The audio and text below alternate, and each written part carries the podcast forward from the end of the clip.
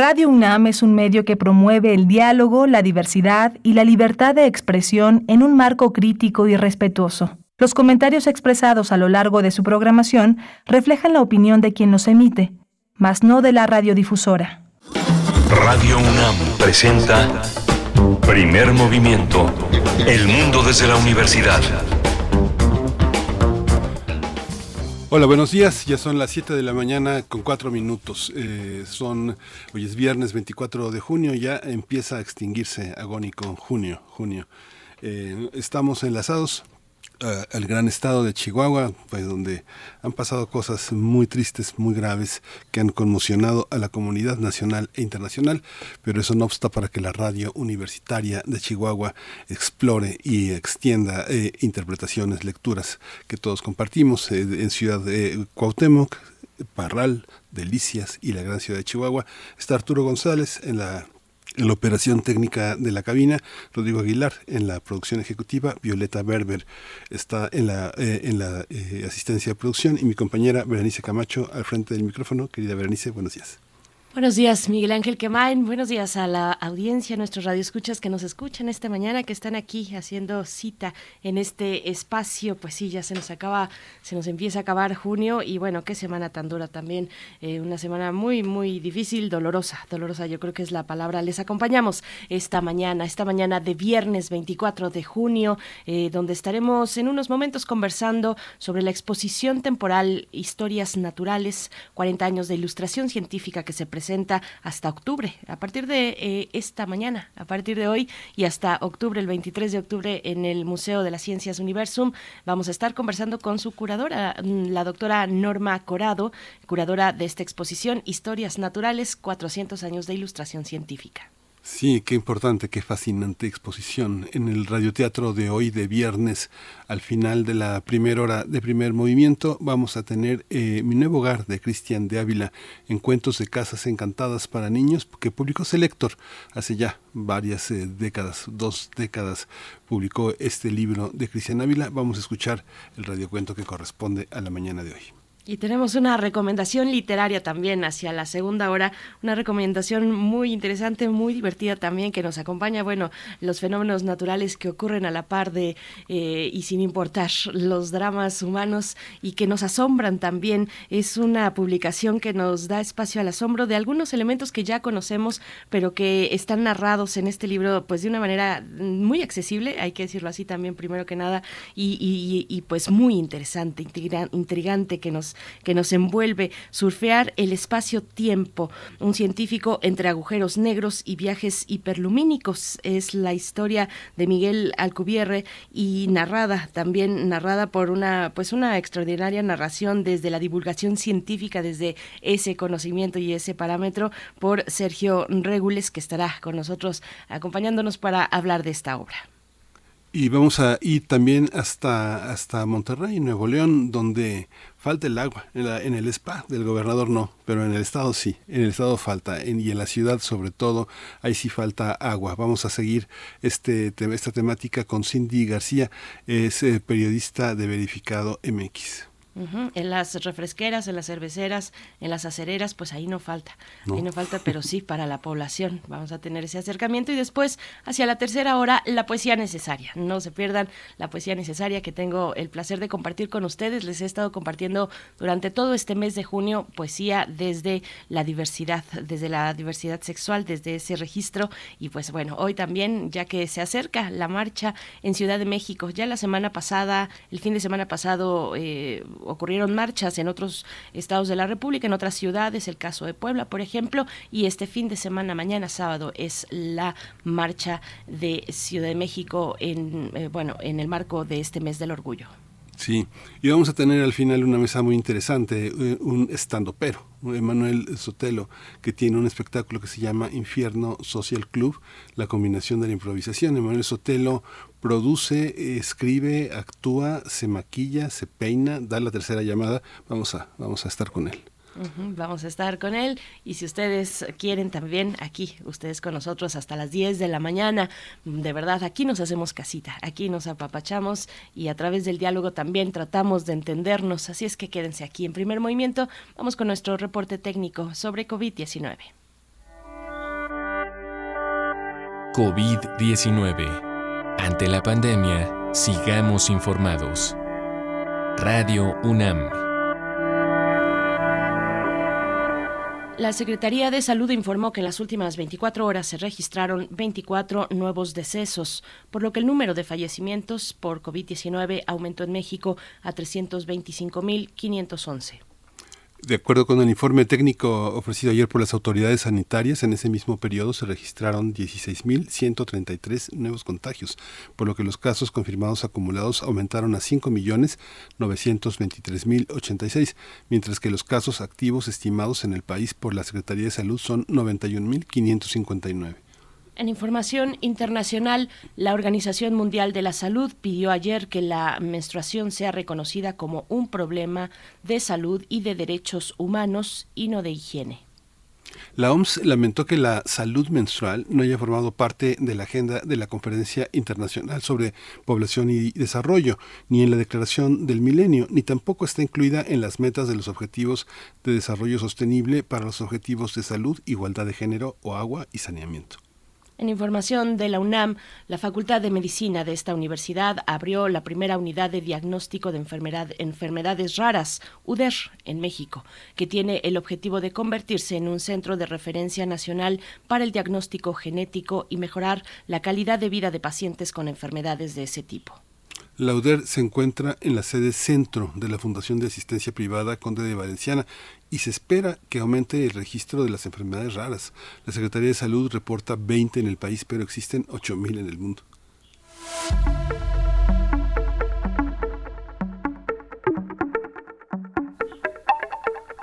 Recomendaciones culturales. Ardentía, compañía de danza, celebrará 20 años de vida con la gala conmemorativa Fragmentos Cristalizados en el Tiempo.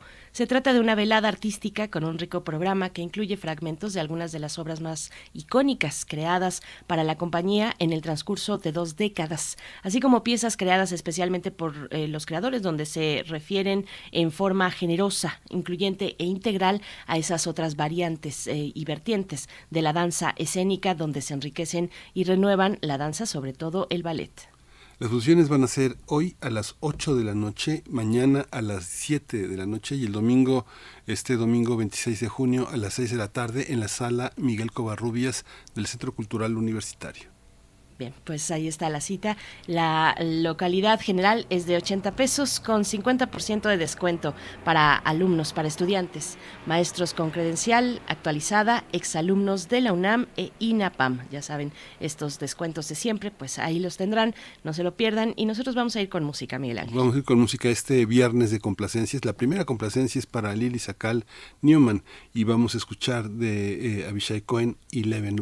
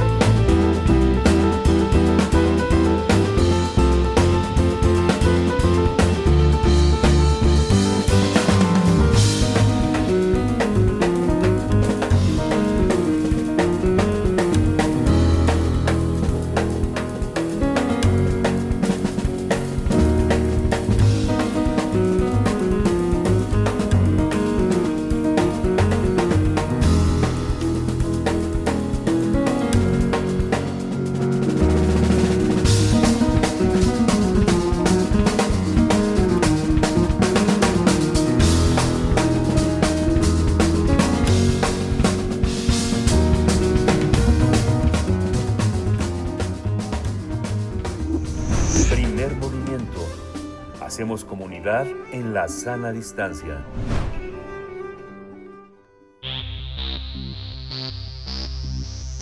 De festivales, ferias y más. Recomendaciones culturales. A partir de mañana, mañana sábado 25 de junio, el Museo de las Ciencias Universum va a presentar la exposición Historias Naturales, 400 años de ilustración científica, que es una exploración sobre qué papel ha jugado la ilustración en los descubrimientos y difusión de la ciencia, en la construcción de conocimiento. Esta muestra incluye 50 reproducciones en gran formato, así como diversas actividades que conjugan, la observación a detalle y el juego, ya que el objetivo es hacer sesiones interactivas para recrear el conocimiento. Historias Naturales, 400 años de ilustración científica, está inspirada en el libro que se publicó en 2012, Historias Naturales, selecciones de extraordinarios libros raros de la Biblioteca del Museo Americano de Historia Natural de Nueva York. En esa obra se presentan imágenes que fueron creadas a favor del conocimiento científico y para acompañar importantes trabajos en disciplinas que van desde la astronomía hasta la zoología, incluyendo ilustraciones creadas por renombrados artistas como María Sibila Merian y Lou Renard. De esta manera se representan 400 años a través de ilustración científica que conserva la biblioteca neoyorquina. Además, Universum va a conjugar una serie de actividades con el propósito de que los interesados interactúen, se diviertan mientras aprenden. La cartelera está ya completa y está disponible en la página web del Museo Universum pues vamos a conversar esta mañana sobre esta exposición temporal que forma parte de los libros raros del Museo Americano de Historia Natural de Nueva York. Nos acompaña la doctora Norma Corado, curadora de la exposición Historias Naturales, 400 años de ilustración científica. Doctora Norma Corado, buenos días, bienvenida a Primer Movimiento. Buenos días, muchas gracias, muchas gracias. Buenos días a todos y todas. Sí, eh, qué fascinante, Norma Corado, ese libro que, es, eh, que inspira la exposición. Eh, fue una investigación de muchísimos años, reuniendo libros que ya ni se pueden consultar en la Biblioteca de Nueva York. Cuéntenos cómo, cómo, de, cómo se hizo la curaduría, cómo decidieron qué, qué ilustraciones van a asombrarnos a partir de este fin de semana. Muy amable, gracias. Pues sí, efectivamente esta exposición es el resultado de este libro. Como bien decía, es eh, está curado por el director de la Biblioteca del Museo Americano de Historia Natural de Nueva York en el 2012. Es un libro de aproximadamente 600 700 páginas y bueno, el libro tiene cerca de 200 libros, habla de 200 libros raros o extraordinarios, que les ponen raros por hablar de la extraordinariedad unos de ellos, porque muchos de ellos fueron el inicio de sus ciencias o de la ciencia como la conocemos. Y eh, pues estos libros tienen la peculiaridad, algunos de tener ilustraciones muy particulares que eh, nadie se imaginaría en ese momento, hasta cosas mm, que ahora todavía seguimos utilizando para poder eh, usarlas como referencia. Este libro eh, se editó, se puede adquirir en la página web del Museo Americano de Nueva York, y después de hacer el libro, la misma el mismo museo decidió hacer una curaduría sobre algunos de los libros más interesantes o relevantes y fue así como salió esta exposición. Esta exposición tiene, como ustedes bien nos dijeron, 50 ilustraciones, pero son 50 ilustraciones a partir de estos 26 libros que se escogieron para poder dar a conocer esta historia de 400 años de ilustración científica. Entonces, bueno, tenemos libros muy, muy antiguos, como un libro de Conrad es, habla sobre la historia animal. De hecho, se considera el inicio de la zoología. De 1538 aproximadamente se imprimió. Y bueno, pues ya desde ahí empezamos con eh, ilustraciones tan importantes como el famoso rinoceronte de Alberto Durero, que tiene toda una historia interesantísima y que pues pueden ir a conocer en el museo si así quieren. Ay, pues qué, qué interesante, doctora Norma Corado. ¿Cómo, ¿Cómo va evolucionando? Podemos ver a través de estas 50 ilustraciones que, hay que repetir, son reproducciones en gran formato. Podemos ver algún tipo de, eh, pues evolución del dibujo, de la perspectiva. ¿Cómo, ¿Cómo es esta parte también estética de los dibujos? Así es, de hecho, esa es una, así fue como hicimos nosotros en Universo, una curaduría, pasamos hacer una, un crecimiento cronológico de estos 400 años. Y justo decía, empezamos con este libro de Conrad Hesse, y vamos viendo cómo va cambiando los trazos, cómo va cambiando los colores. Este, de hecho, con justo María Sibila Merian, que es de, la de hecho la única mujer ilustradora que tenemos en, en la colección, pero que es muy importante. Ella, por ejemplo, para poder hacer sus ilustraciones sobre insectos, es la dama de las mariposas, así le conoce, eh, inventa sus propios colores y eso hace que empiece la ilustración a tener colores mucho más finos. También tenemos un libro de eh, Harris, eh, Harris, que él, eh, de hecho inventa la famosa rueda de Harris y que algunos eh, seguramente diseñadores, incluso pintores van a reconocer porque es una rueda pantone a partir de los tres colores primarios. Él hace toda la combinación de colores de manera exacta, casi simétrica y científica para obtener los colores. Justo a partir de unos cerca de 100 años después de que se publica este primer libro de Conrad Hesse, y a partir de ahí empezamos a ver estos colores, la evolución de los trazos, la evolución incluso misma de estas expediciones científicas, porque tal vez es importante decir que muchos de estos libros eh, en realidad son el resultado de las expediciones científicas que empezaron, o las expediciones, tal vez no hay que decir la palabra científica, sino las expediciones de los grandes eh, reyes, de las grandes este, eh, colonias que empezaron a, enviar a sus barcos a que exploraran el mundo y exploraran estos lugares tan maravillosos o tan lejanos en este entonces de, Europa y que pues llevaran todo lo lo que no conocían en, en Europa, ¿no? Entonces empezaron a viajar hacia Asia, hacia África, hacia América también, y empezaron a llevar este tipo de cosas que eran pues tan extraordinarias para todos ellos, y así fue como la mayor parte de los libros se fueron fundando. Y bueno, los libros fueron compilaciones de estos editores, muchos de ellos con actividades como boticarios, coleccionistas, este o eran estaban sirviendo específicamente a la corona portuguesa que era una era muy importante en ese momento la corona inglesa entonces así fue como se fueron armando estos libros y dependiendo un poco de la idea de la expedición y del naturalista o observador que iba es con la, la intención de cada uno de los libros y eso se va viendo y se va viendo cómo va evolucionando. De hecho, los primeros libros, los primeros naturalistas ni siquiera iban ahí les platicaban los marinos y llegaban con los especímenes, ellos contrataban a los ilustradores y hacían unas narraciones pues un poco raras a veces de estas, eh, sobre todo son de animales, de estos animales míticos. De hecho tenemos algunos eh, algunas ilustraciones de pues de animales como hidras, como el kraken, cosas así que que, la, que los marinos le platicaban a los, a los editores y ellos hacían sus propias ilustraciones científicas según esto. Un poco para poder también venderle ahí a todo el mundo esos libros. Sí, es que justamente todo eh, el aprendizaje del dibujo anatómico, del dibujo eh, vegetal, era como parte de, la, de las guías que, de la formación que se recibía desde el siglo XVII en las grandes universidades y que justamente por eso tenemos la gran descripción del Linneo. Esta, esta visión eh, que, que tiene tanto que ver con el libro, con el dibujo, con las artes plásticas, está concentrada en esta exposición. No sé, me imagino muchos niños de 10, 11 años que se imaginarán en algún momento eh, abriendo los libros y buscando esas ilustraciones, porque hoy muchos, muchas de las series infantiles, el eje es el libro, el libro mágico, el libro extraordinario, el libro de cosas que nunca existieron, ese tipo de, ese tipo de materiales. El libro, ¿qué papel juega en esta exposición? Este, ¿cómo, cómo lo vieron? ¿Cómo lo observan?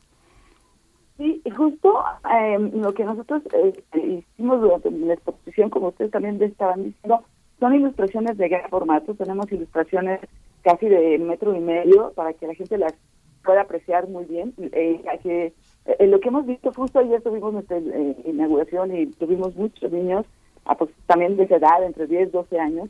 Les llama mucho la atención los colores, las formas, incluso las, la propia ilustración tiene algunas ideas que, que, son interesantes para los niños platicar con ellos.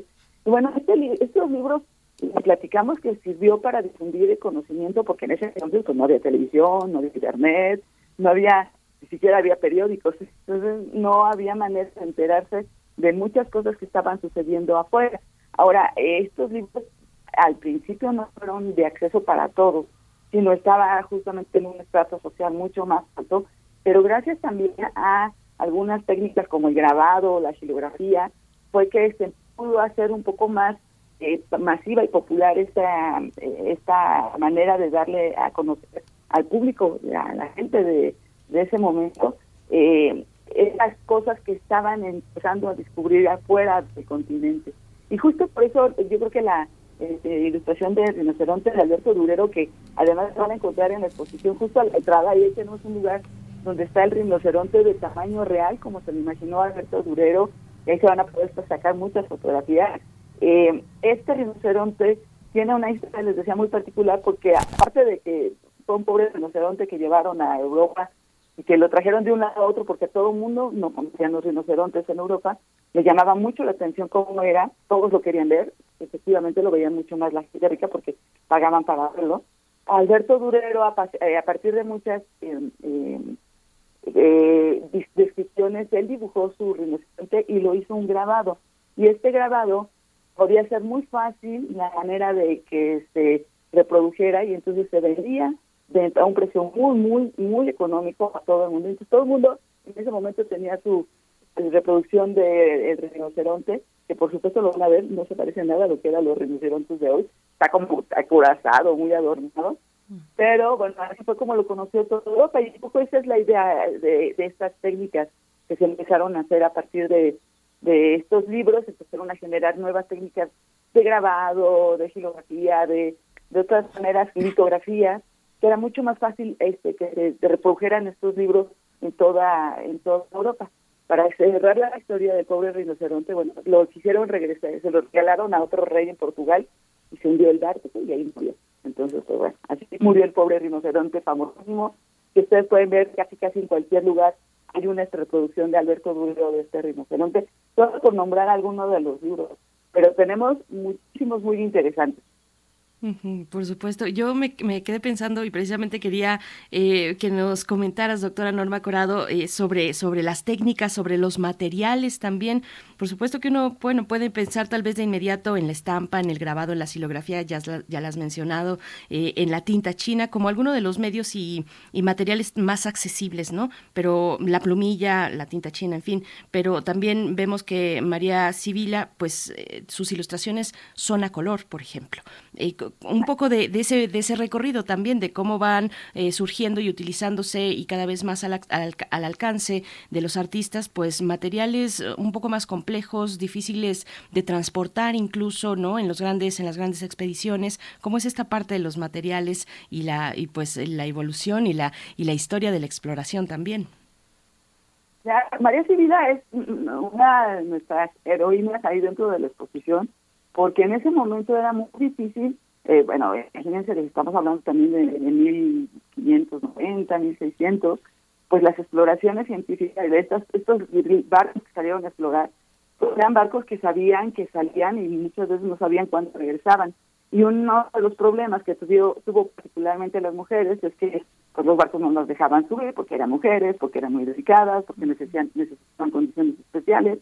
Pero María Sibila, pues la verdad es que eh, tenía los recursos, afortunadamente para ella, y eh, se subió a los lugares de exploración y se fue, se fue sin que, sin que aceptaran. Llevaba todos sus materiales y les platicaba. Eh, una de las cosas que ella vio es que los colores que tenían las, las, las acuarelas muy primitivas que tenían no le daban los colores que ella estaba buscando para poder ilustrar a sus insectos, que era lo que ella más amaba.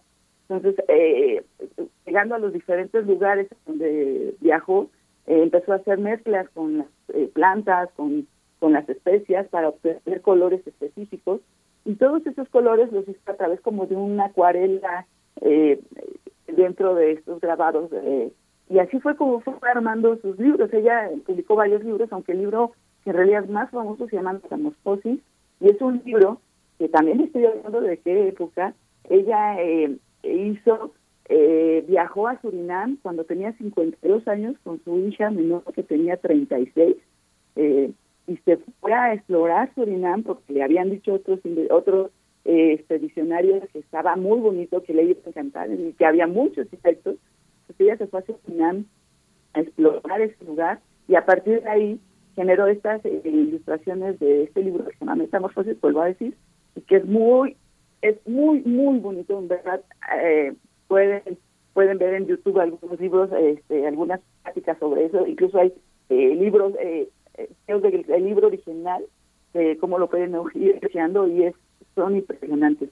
Uno no pensaría que en esa época pudiera entender que eso es una cosa que también la exposición tiene, tiene estas ilustraciones científicas de ese momento y la artística, ¿no? Los colores, las composiciones.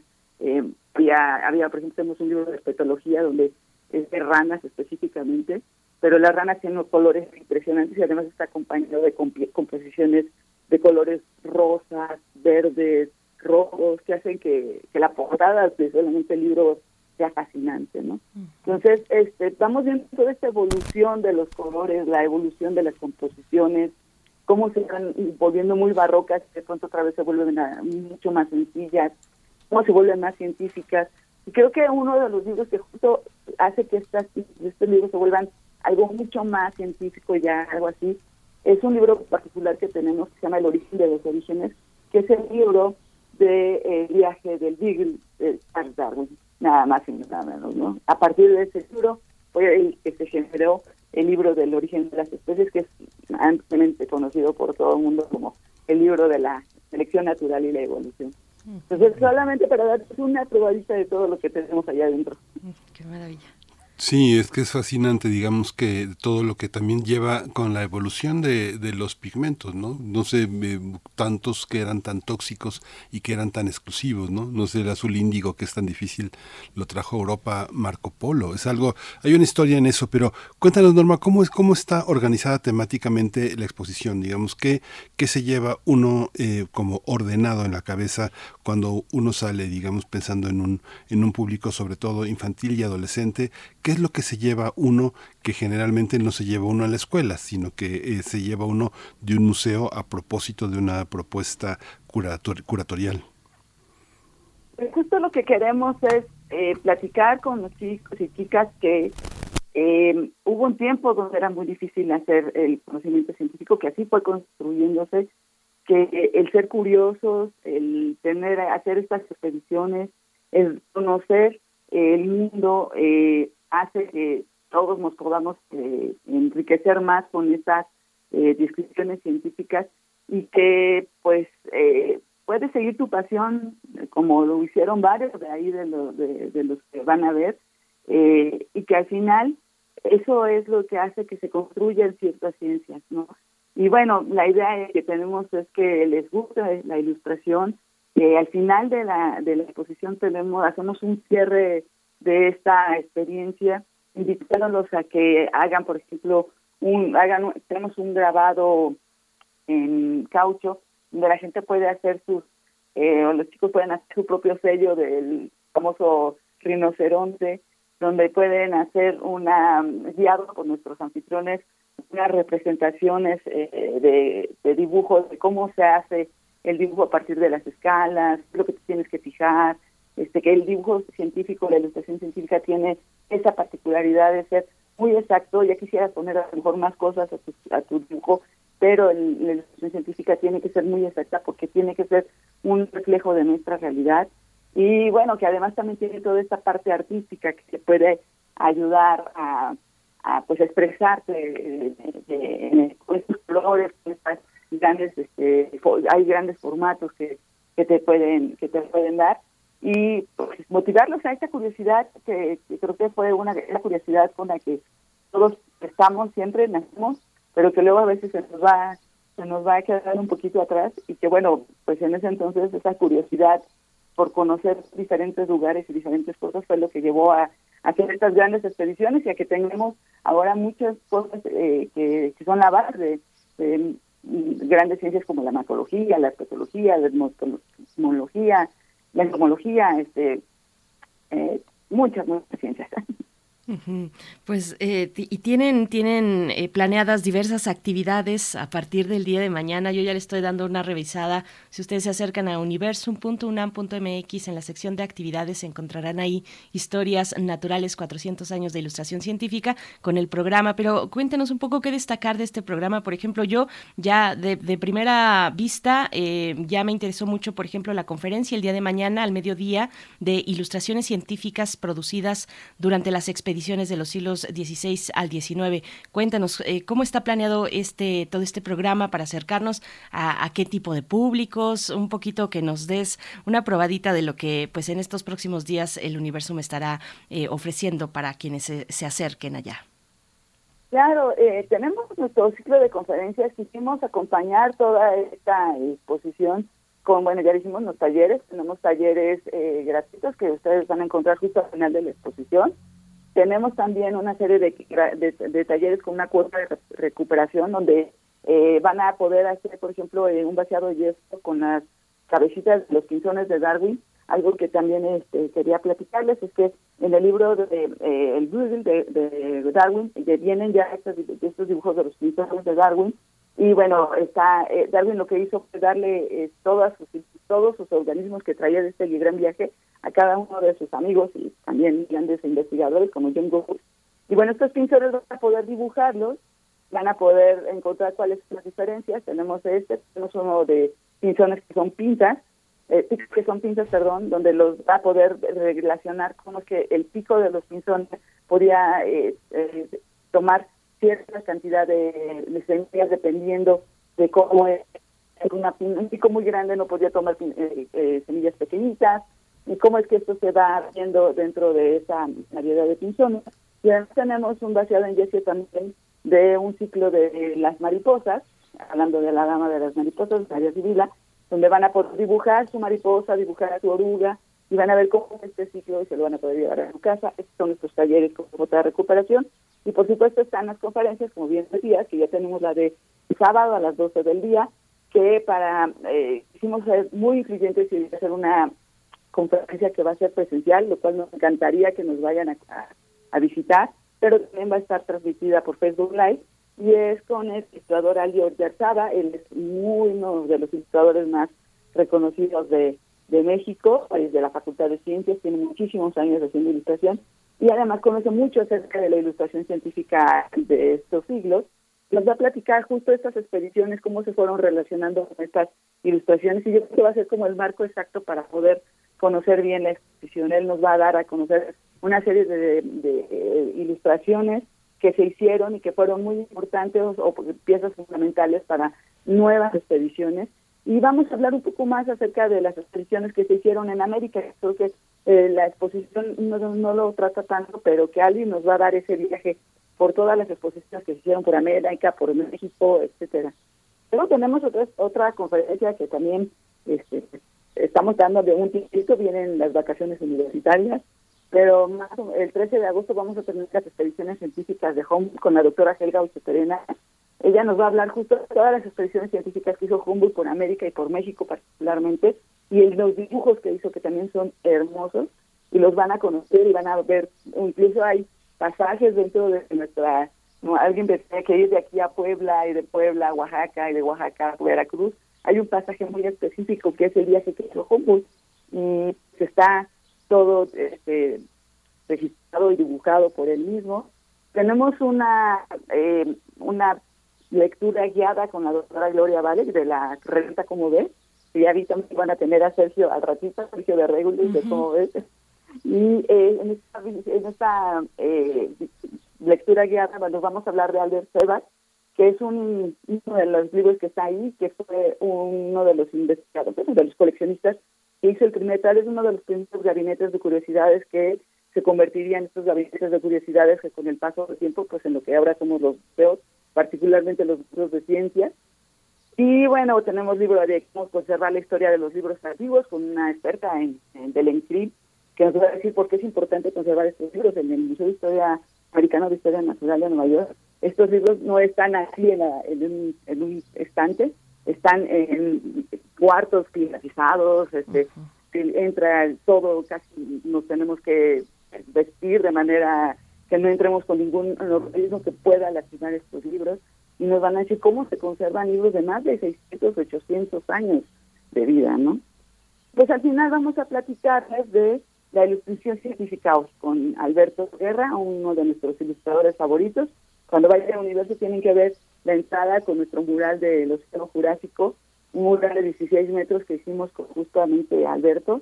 Y vamos a platicar cómo es la ilustración científica hoy, cómo se hace esta ilustración científica actualmente a través de estas herramientas digitales, que es maravilloso. Y pues cómo se sigue utilizando, parecería que ya con las fotografías no se, hizo la, no se usa la ilustración científica, pero no, es muy, muy, todavía sigue un mundo muy importante. Pero a quién quiere ser, volverse ilustrador científico de estos chicos y chicas.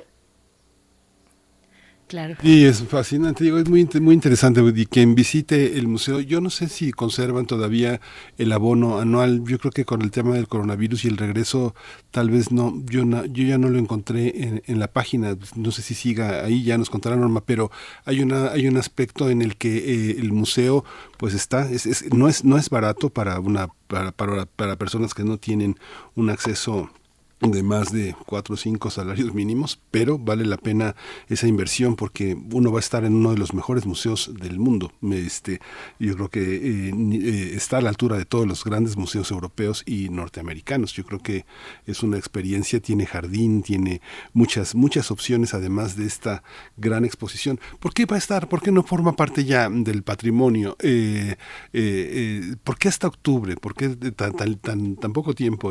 Pensando en que una de estas grandes exposiciones a veces dura hasta tres, cuatro años en algún otro museo del mundo. tenemos, e, este es un convenio que se hizo eh, en el Museo de Americano de Historia Natural, eh, y, eh, y, pues es que les traemos todas sorpresas porque además quiero decirles que esta exposición es el inicio de nuestros festejos. Universum cumple 30 años. Entonces, esta exposición estamos empezando a festejar.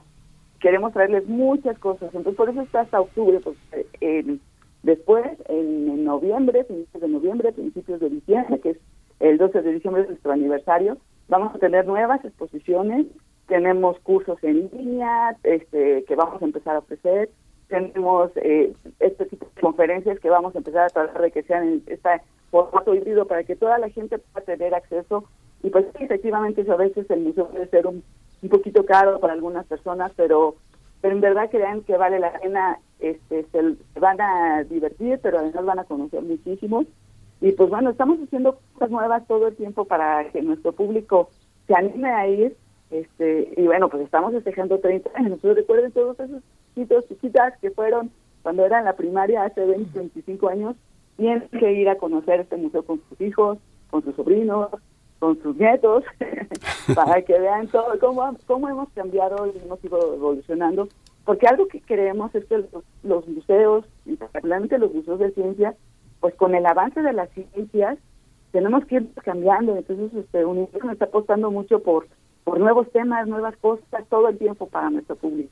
Entonces por eso la vamos a dejar por poquito tiempo pero tienen que ir a conocerla para que la disfruten por supuesto. Y bueno, eh, también que nos cuentes un poquito, hay que decir, bueno, la, entrada general es de 90 pesos y 80 pesos para niños y niñas eh, eh, escolares con credencial, estudiantes de la UNAM y estudiantes en general, maestros, miembros del INAPAM, trabajadores, exalumnos de la UNAM con credencial vigente y los niños menores de dos años no pagan boleto. Bueno, los descuentos acostumbrados, ¿no?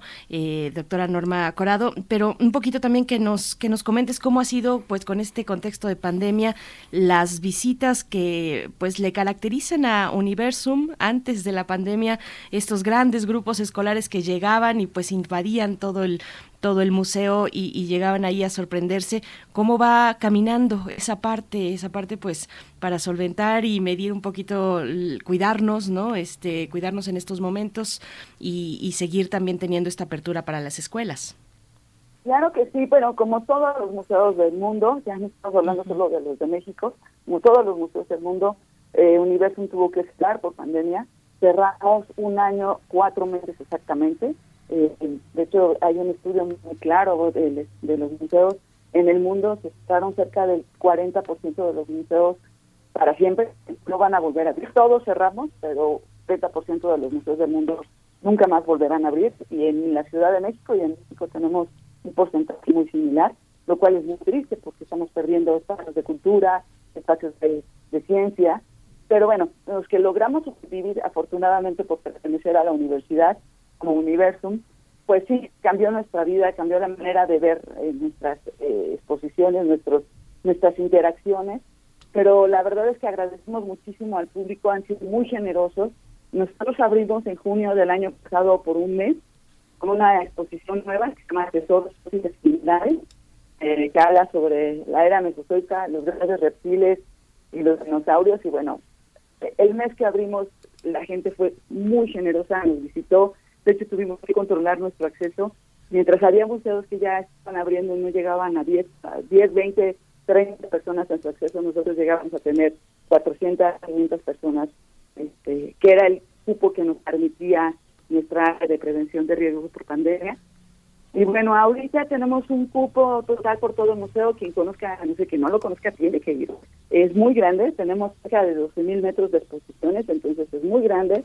Y ahorita nuestro cupo van a 1.800 y 2.000 personas al mismo tiempo, sin que tengan ningún problema de contacto demasiado cercano. Eh, los anfitriones y anfitriones son muy cuidadosos en ese sentido. Todo el mundo usa sus cubrebocas, tenemos estaciones de gel por todo, por todo el museo.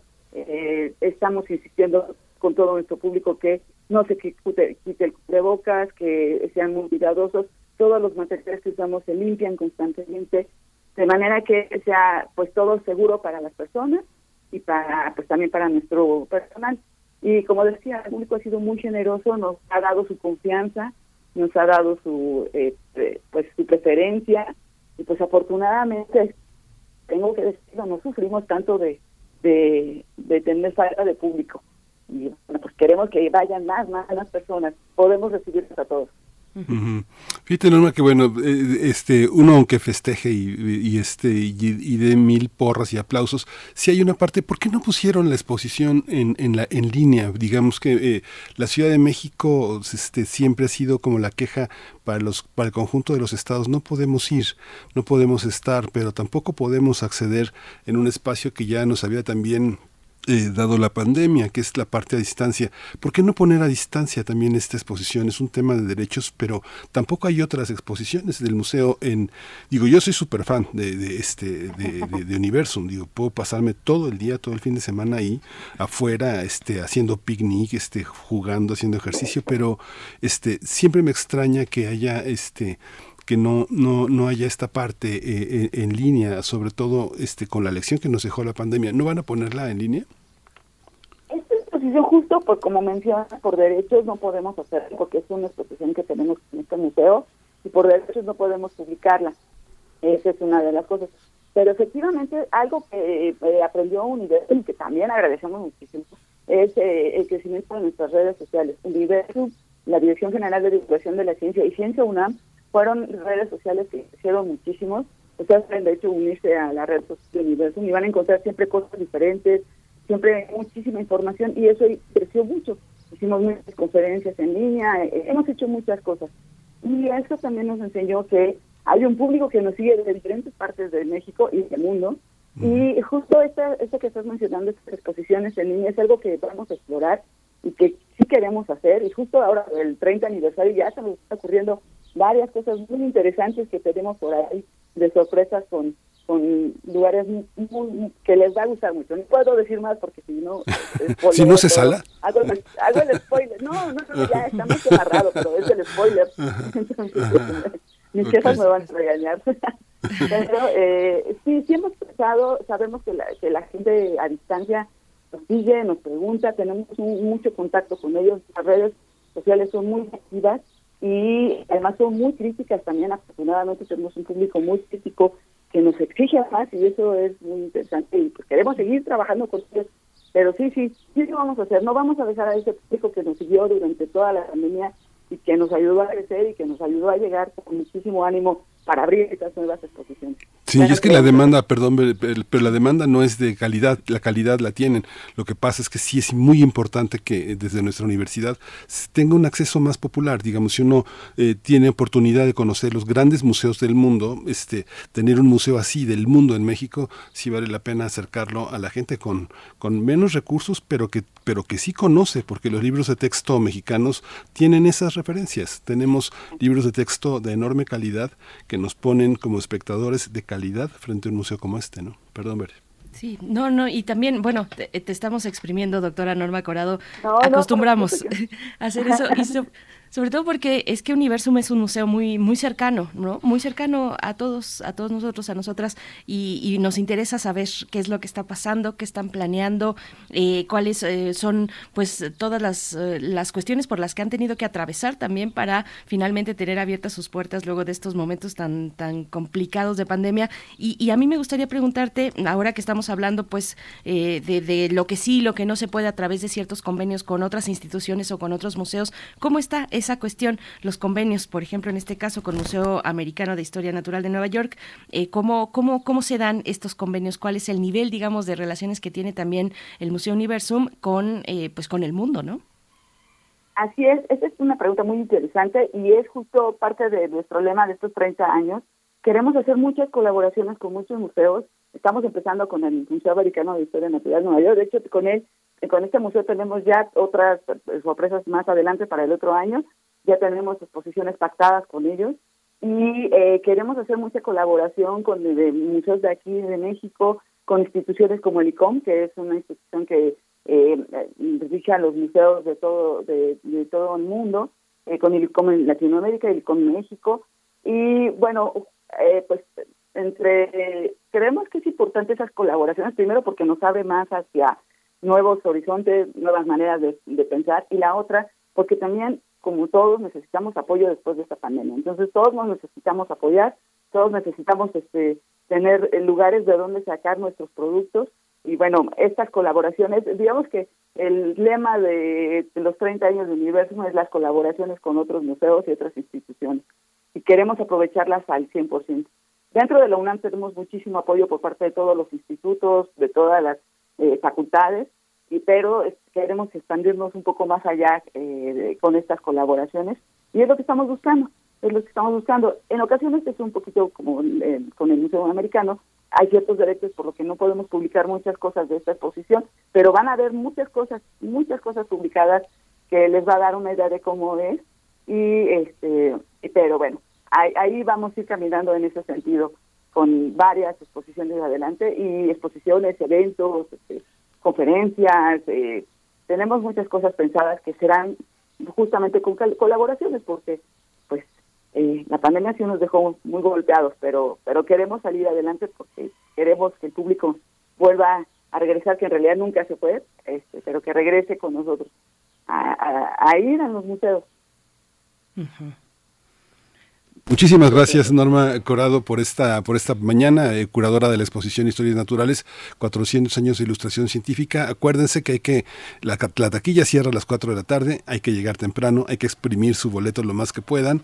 Así que este Museo Universum es una de las grandes experiencias del fin de semana para muchos capitalinos. Muchas gracias Norma por esta por esta oportunidad. No, muchísimas gracias. Eso solo quisiera decir, eh, ahorita, por igual, por cosas de pandemia, estamos hablando, abriendo sábados y domingos. A partir de la siguiente semana, del primero de julio, abrimos viernes, sábado y domingo. Y es muy posible que en la primera semana de agosto abramos jueves, viernes, sábado y domingo. Entonces, eh, estén al pendiente ahí de, de, boletaje y todo eso. Poco a poquito, paso a pasito, vamos acercándonos, pero con sana distancia. Eh, doctora Norma Corado, muchas gracias por, por esta participación y por traernos esta exposición tan interesante, Historias Naturales, 400 años de ilustración científica en el Museo Universum. Gracias. Muchas gracias a todos y vayan a festejar con nosotros los 30 años del Universum. Enhorabuena, enhorabuena, somos parte de esos 30 años, toda la comunidad universitaria. Muchas gracias. Gracias. vamos a ir con radioteatro de esta mañana de viernes y con esto también cerraremos la hora que corre y que está cercana al cierre. Esto que viene a continuación, este, esta propuesta de radioteatro se titula Mi nuevo hogar. Es de Cristian de Ávila y se encuentra en Cuentos de Casas Encantadas para Niños, editorial Select, Selector, 1998. Vamos a escuchar. Cuando cuentes cuentos, recuerda los de primer movimiento. Donde vivía antes había mucha agua y era tan tranquilo. Parecía una alberca, porque no era tan profundo como el mar. No es que yo sea una niña diferente a las demás. No. Pero allí nunca tuve frío ni hambre y podía moverme a mi antojo. Nadar, dormir, jugar lo más importante era que me sentía segura y feliz. Fue el deseo de conocer otros mundos lo que me hizo salir de mi cálido hogar. Pero ahora estoy atemorizada de estar en este lugar. Solo puedo ver lo que sucede. No puedo moverme. Me lo impiden estas cobijas que me envuelven y me estorban aunque sean suaves. Sin duda, esta casa está encantada. Aquí hay enormes bolas que ruedan por doquier. Y a veces llega una mano gigante y me mueve la casa para allá y para acá. A diferencia de mí, parece que no se cansa nunca. Pues cuando hace eso, no sé en qué momento me quedo dormida. Debo admitir que ese movimiento me gusta. Y a veces hasta llamo la atención de esa persona gigante para que venga a mecerme. Por las noches me acechan animales salvajes. Puedo distinguir claramente sus ojos en la oscuridad, siempre mirándome. Un oso peludo, un dinosaurio, un conejo que parece amigable pero, aún así, no me fío. Nunca imaginé lo diferente que sería mi vida aquí. ¿Será que voy a tener que adaptarme? Todo resulta hostil, confuso. Tengo ganas de huir, pero luego, irremediablemente, me vuelvo a quedar quieta, observando el mundo a mi alcance. Un mundo donde todo mide diez veces más que yo. Incluso esos niños. ¿Existen los niños gigantes? Corren y juegan sin ninguna consideración para mí. Se me acerca uno. Llega hasta mi casa y me puede ver perfectamente porque en lugar de paredes hay rejas. ¿Seré un prisionero? El niño me mira con odio. Seguro que me quiere hacer daño. Me enseña su lengua. ¿Qué hago? Me hace gestos. Dice algo, pero no lo entiendo. Se calma. Asegura que me quiere. Pero la dulzura le dura poco y vuelve a enojarse. Niña intrusa, intrusa, intrusa, intrusa. Yo era el más pequeño. No lo entiendo. Hace su mano como si quisiera aplastarme. Debo hacer algo. ¿Qué le haces a la niña, hijo?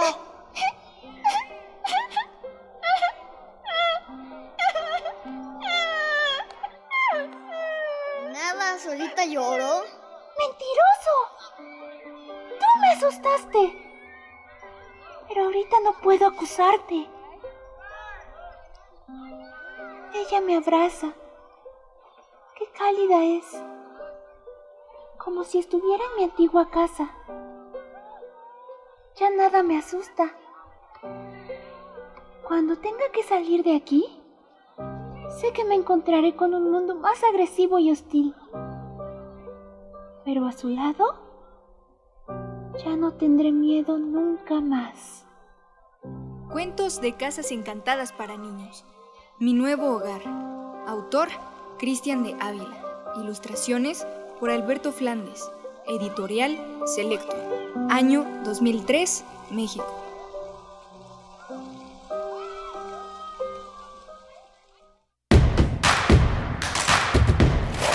Síguenos en redes sociales. Encuéntranos en Facebook como Primer Movimiento y en Twitter como arroba PMovimiento. Hagamos comunidad.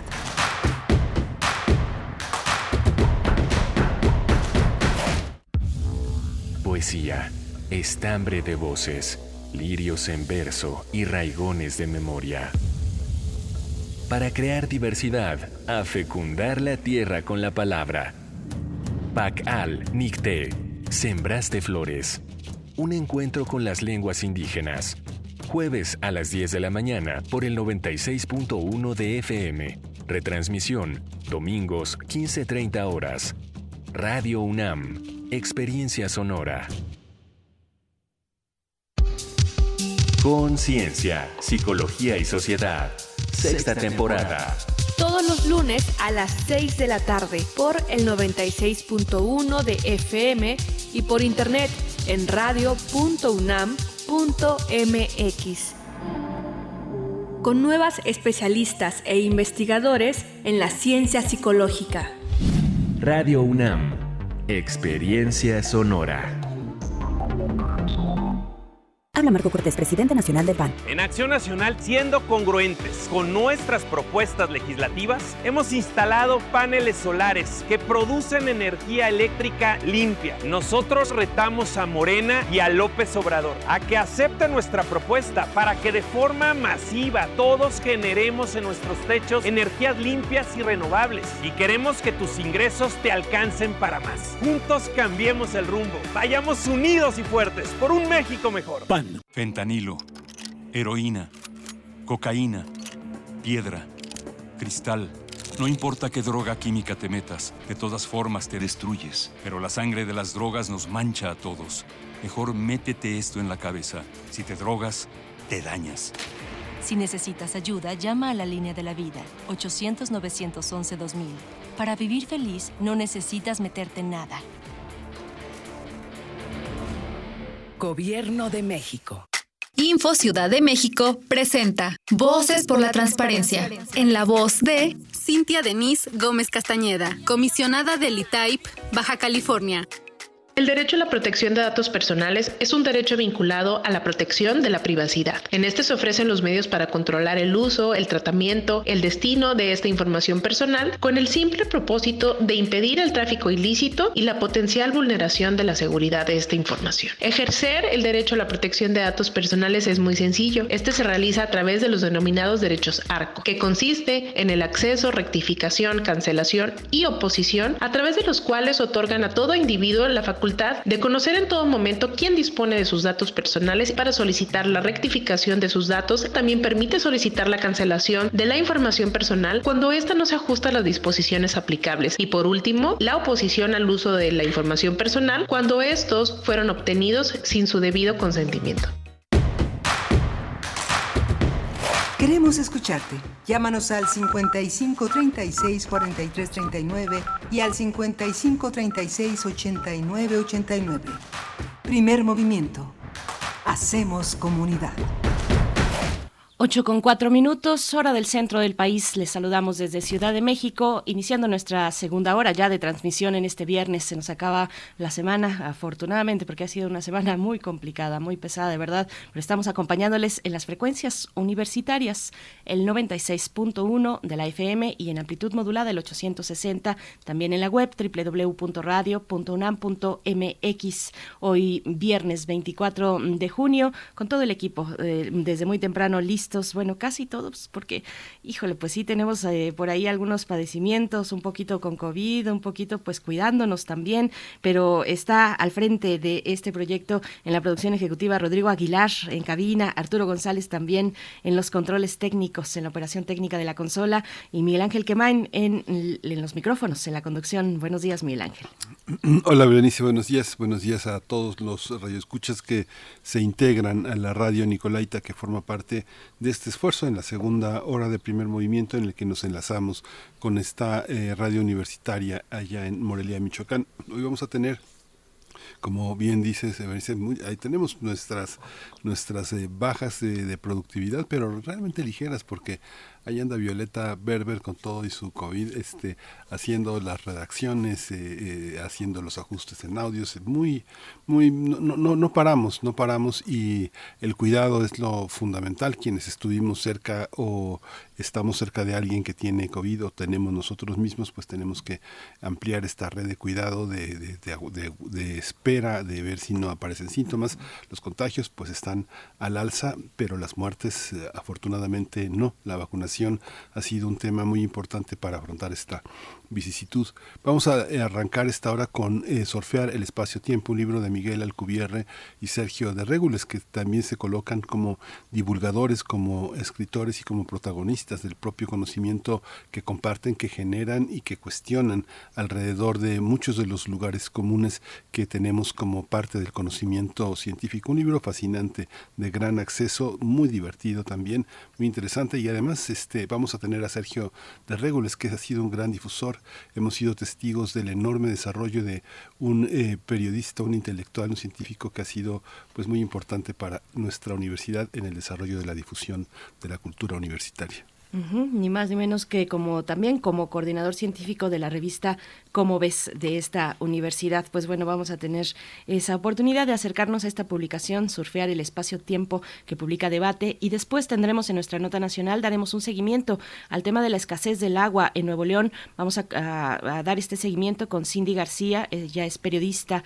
periodista eh, de verificado MX y bueno, vamos a tener estos, eh, pues estos, esta crónica de lo que está ocurriendo ya desde desde hace varias semanas, meses, incluso eh, con respecto a la escasez en el estado de Nuevo León. Pues bueno, vamos, vamos así a tener esas conversaciones durante esta hora. Y antes de irnos con nuestra recomendación literaria, a mí me gustaría compartirles que, este, bueno, es que el día de ayer, la doctora Carla Salazar, eh, que tiene su, cuenta de Twitter, arroba resiliencia.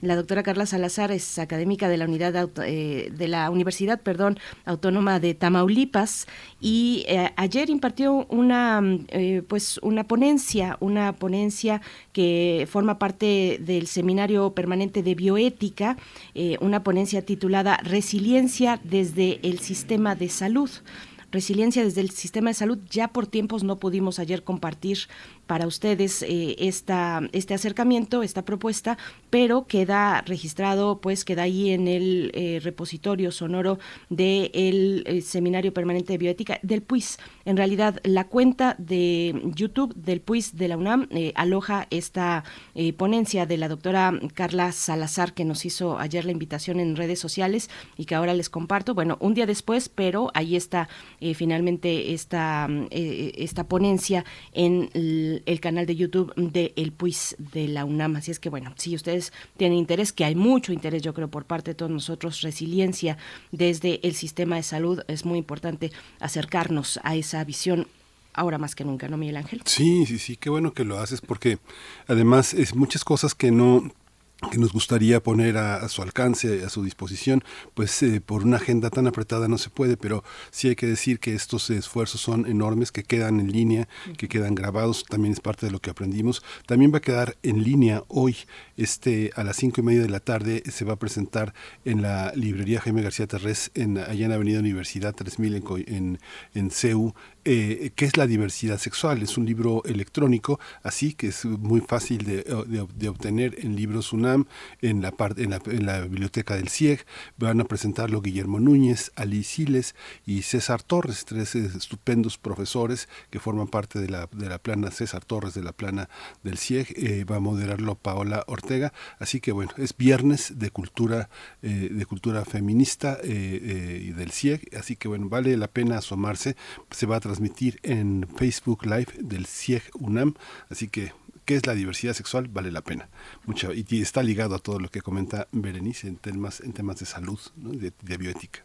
Uy, sí, pues bueno, no, no acabamos de verdad de, de, compartir con ustedes todo lo que está ocurriendo. Fíjense que ya por último, también la coordinación de, de, género de la UNAM, la coordinación para la igualdad de género en la UNAM, también durante todo este mes de junio ha realizado distintas actividades, ponencias, talleres, charlas y va a presentar el próximo, esto es más adelante, la, la próxima semana, el 28, que es martes, sí, el martes es 28, 28 de junio a las 11 de la mañana. Eh, atención porque va a presentar los resultados de la primera consulta universitaria sobre condiciones de igualdad de género de la comunidad LGBT, LGBTTIQ de la UNAM. Así es que, bueno, eh, estaremos hacia el lunes ya compartiéndoles con mayor amplitud. Esto será en la página de Facebook de la Coordinación para la Igualdad de Género. Es así, Igualdad UNAM. Así pueden encontrar en sus redes sociales Igualdad UNAM en Facebook el próximo martes 28 de junio a las 11 de la mañana esta presentación de la primera consulta universitaria sobre condiciones de igualdad de género de la comunidad LGBT que LGBT y más en la UNAM. No se lo pierdan, aparte en esa fecha, porque va a ser muy interesante lo que, lo que salga de esta primera consulta. Por supuesto que aquí vamos a tener una conversación, le vamos a dar ese hilo necesario a esta, a este tipo de, de cuestiones y de pues de impulsos también que tiene, que se, que se dan desde la coordinación de género, de igualdad de género, Miguel Ángel. Sí, sí, qué interesante. Bueno, pues allí estaremos el próximo, el próximo martes 28 a las 11 de la mañana. Bien, pues vámonos ya con nuestra recomendación literaria. Primer movimiento. Hacemos comunidad en la sana distancia. Toma nota y conoce nuestra recomendación literaria. Un día, el físico Miguel Alcubierre estaba viendo Star Trek y se le ocurrió cómo revolucionar la teoría de la relatividad y viajar más rápido que la luz. Esto sucedió cuando el científico estudiaba su doctorado en la Universidad de Gales, en Cardiff, en Reino Unido. A partir de ahí surgió Surfear el espacio-tiempo, un libro que narra la ciencia que hay detrás de esa posibilidad, de aquella teoría de Albert Einstein y de algunos de los postulados más importantes de la astrofísica. Eh, además explica las investigaciones que vinieron después y de la mano del divulgador Sergio de Regules. Miguel Alcubierre cuenta parte de su vida y con ello su pasión de indagar en las ondas gravitacionales, los agujeros negros y otros enigmas del universo que nos impactan como la pronunciación del inglés británico. Por ejemplo, sí, o, bueno, eh, sí, de qué, interesante, no nos vamos a adelantar, pero bueno, esta obra consta de 224 páginas y fue editada por Penguin Random House, grupo editorial, y vamos a conversar esta mañana sobre los enigmas del universo, del universo y la teoría de la relatividad eh, a los hoyos negros. Bueno, pues tenemos la presencia hoy aquí en Primer Movimiento de Sergio de Regules, escritor y divulgador científico, con mucho gusto, te damos la bienvenida. Muy buenos días, ¿cómo estás, Sergio? ¿Nos escuchas por ahí? Porque no, yo no lo estoy escuchando, Miguel Ángel. no, yo tampoco no. ¿Verdad? No. Uf, pues bueno, decir también que eh, Sergio de Regules, como ya lo habíamos comentado en la hora anterior, no solamente bueno, es escritor y divulgador científico, y lo hace de maravilla también como coordinador científico de, de, la revista eh, ¿Cómo ves? La revista ¿Cómo ves? de la UNAM. ¿Ya nos escuchas, Sergio de Regules? Mm, ay, no me digan eso porque ya estábamos muy, muy, en, muy en el punto de hablar de, bueno, también de los, eh, de esta posibilidad que tiene nuestra universidad de hacer intercambios escolares, estudiantiles, de, eh, pues antes también, es, es, un libro que se gesta en los principios, principios de los 90, eh, es una experiencia también de una estancia en otra universidad, con otro idioma, con otro registro, pero, pero finalmente con el idioma universal uniendo, que es el de la ciencia. Sergio de Regules, ¿estás por aquí? Ya está. ya estoy por aquí. Tuvimos ahí un percance tecnológico, pero ya. Pero ya estamos. Sergio, bueno, pues qué, qué, libro tan qué libro tan interesante. Eh, eh, eh, cuéntanos un poco cómo, cómo está armado, cómo se puede armar algo así a dos manos y compartir la propia experiencia de conocer y de divulgar, porque ah, hay varios elementos en este libro para quienes eh, se acerquen a la ciencia, quieran entenderla y, y compartirla. Es un libro de muchas, de muchas caras, de muchas facetas. Cuéntanos un poco cuál, cuál es ese primer reto de hacerlo a cuatro manos. Sí, bueno, tuvimos la ventaja, Miguel y yo, de que aunque el editor no lo sabía cuando nos pidió separadamente que si entrábamos, es que Miguel y yo somos amigos desde hace 40 años, pues facilitó mucho las cosas. Eh, y, y, la idea era hablar trabajo de Miguel porque e, era una colección que querían hacer con libros acerca del trabajo de científicos mexicanos, de los más conocidos, ¿no? Los que son los que son nuestros rockstars de la ciencia por el impacto que tiene su trabajo a nivel incluso internacional. Entonces Miguel era uno de ellos y, y em, por supuesto se trata de hablar de su trabajo. Entonces lo que a mí se me ocurrió es, bueno, voy y platico con Miguel y lo grabo, ¿no? Y así lo hicimos, yo fui a su casa justo en febrero del 2020, o sea que el timing perfecto, ¿no? Para empezar con la pandemia. Esa fue una pequeña dificultad, pero entonces básicamente tengo a Miguel hablándome de muchos aspectos de su trabajo, desde uno muy interesante que hizo cuando estaba muy jovencito terminando el doctorado hasta lo que hizo después, que es menos espectacular, pero mucho más importante para la ciencia. Y también platicamos de su gestión como director del, del Instituto de Ciencias Nucleares. Entonces también está el aspecto de, eh, de, la trayectoria de un científico desde que es estudiante y cómo consigue becas para irse a otro lugar y luego cómo regresa, cómo se repatria, ¿no? Y luego en la repatriada, pues le pueden suceder cosas como acabar en la gestión. Y, y, y todo eso lo convierte en un libro en efecto, como, como dices Miguel Ángel, de muy variadas facetas. Y lo difícil sí, en efecto, fue integrar, bueno, ¿cómo dejo yo la voz de Miguel, ¿no? Que finalmente habla de cosas que se van a poner, desde luego, o sea, él habla de su trabajo en la teoría general de la relatividad y los hoyos negros y cosas de estas. Entonces, bueno, esos son temas que requieren algo de, de, de background, ¿no? Para, para entenderse. Entonces, pues, ¿cómo le hacemos? Y decidimos poner unos capítulos que no fueran nada más Miguel hablando, ¿no? sino que fueran unos capítulos, pues más de un libro de divulgación sobre el tema. Yo hubiera querido integrar la plática de Miguel con, con, eh, con el comentario eh, así mientras avanzábamos, ¿no? Pero un poquito la idea del editor era que, que yo desapareciera un poquito, ¿no? Que no estuviera muy presente. Entonces dijimos, ¿cómo le hacemos?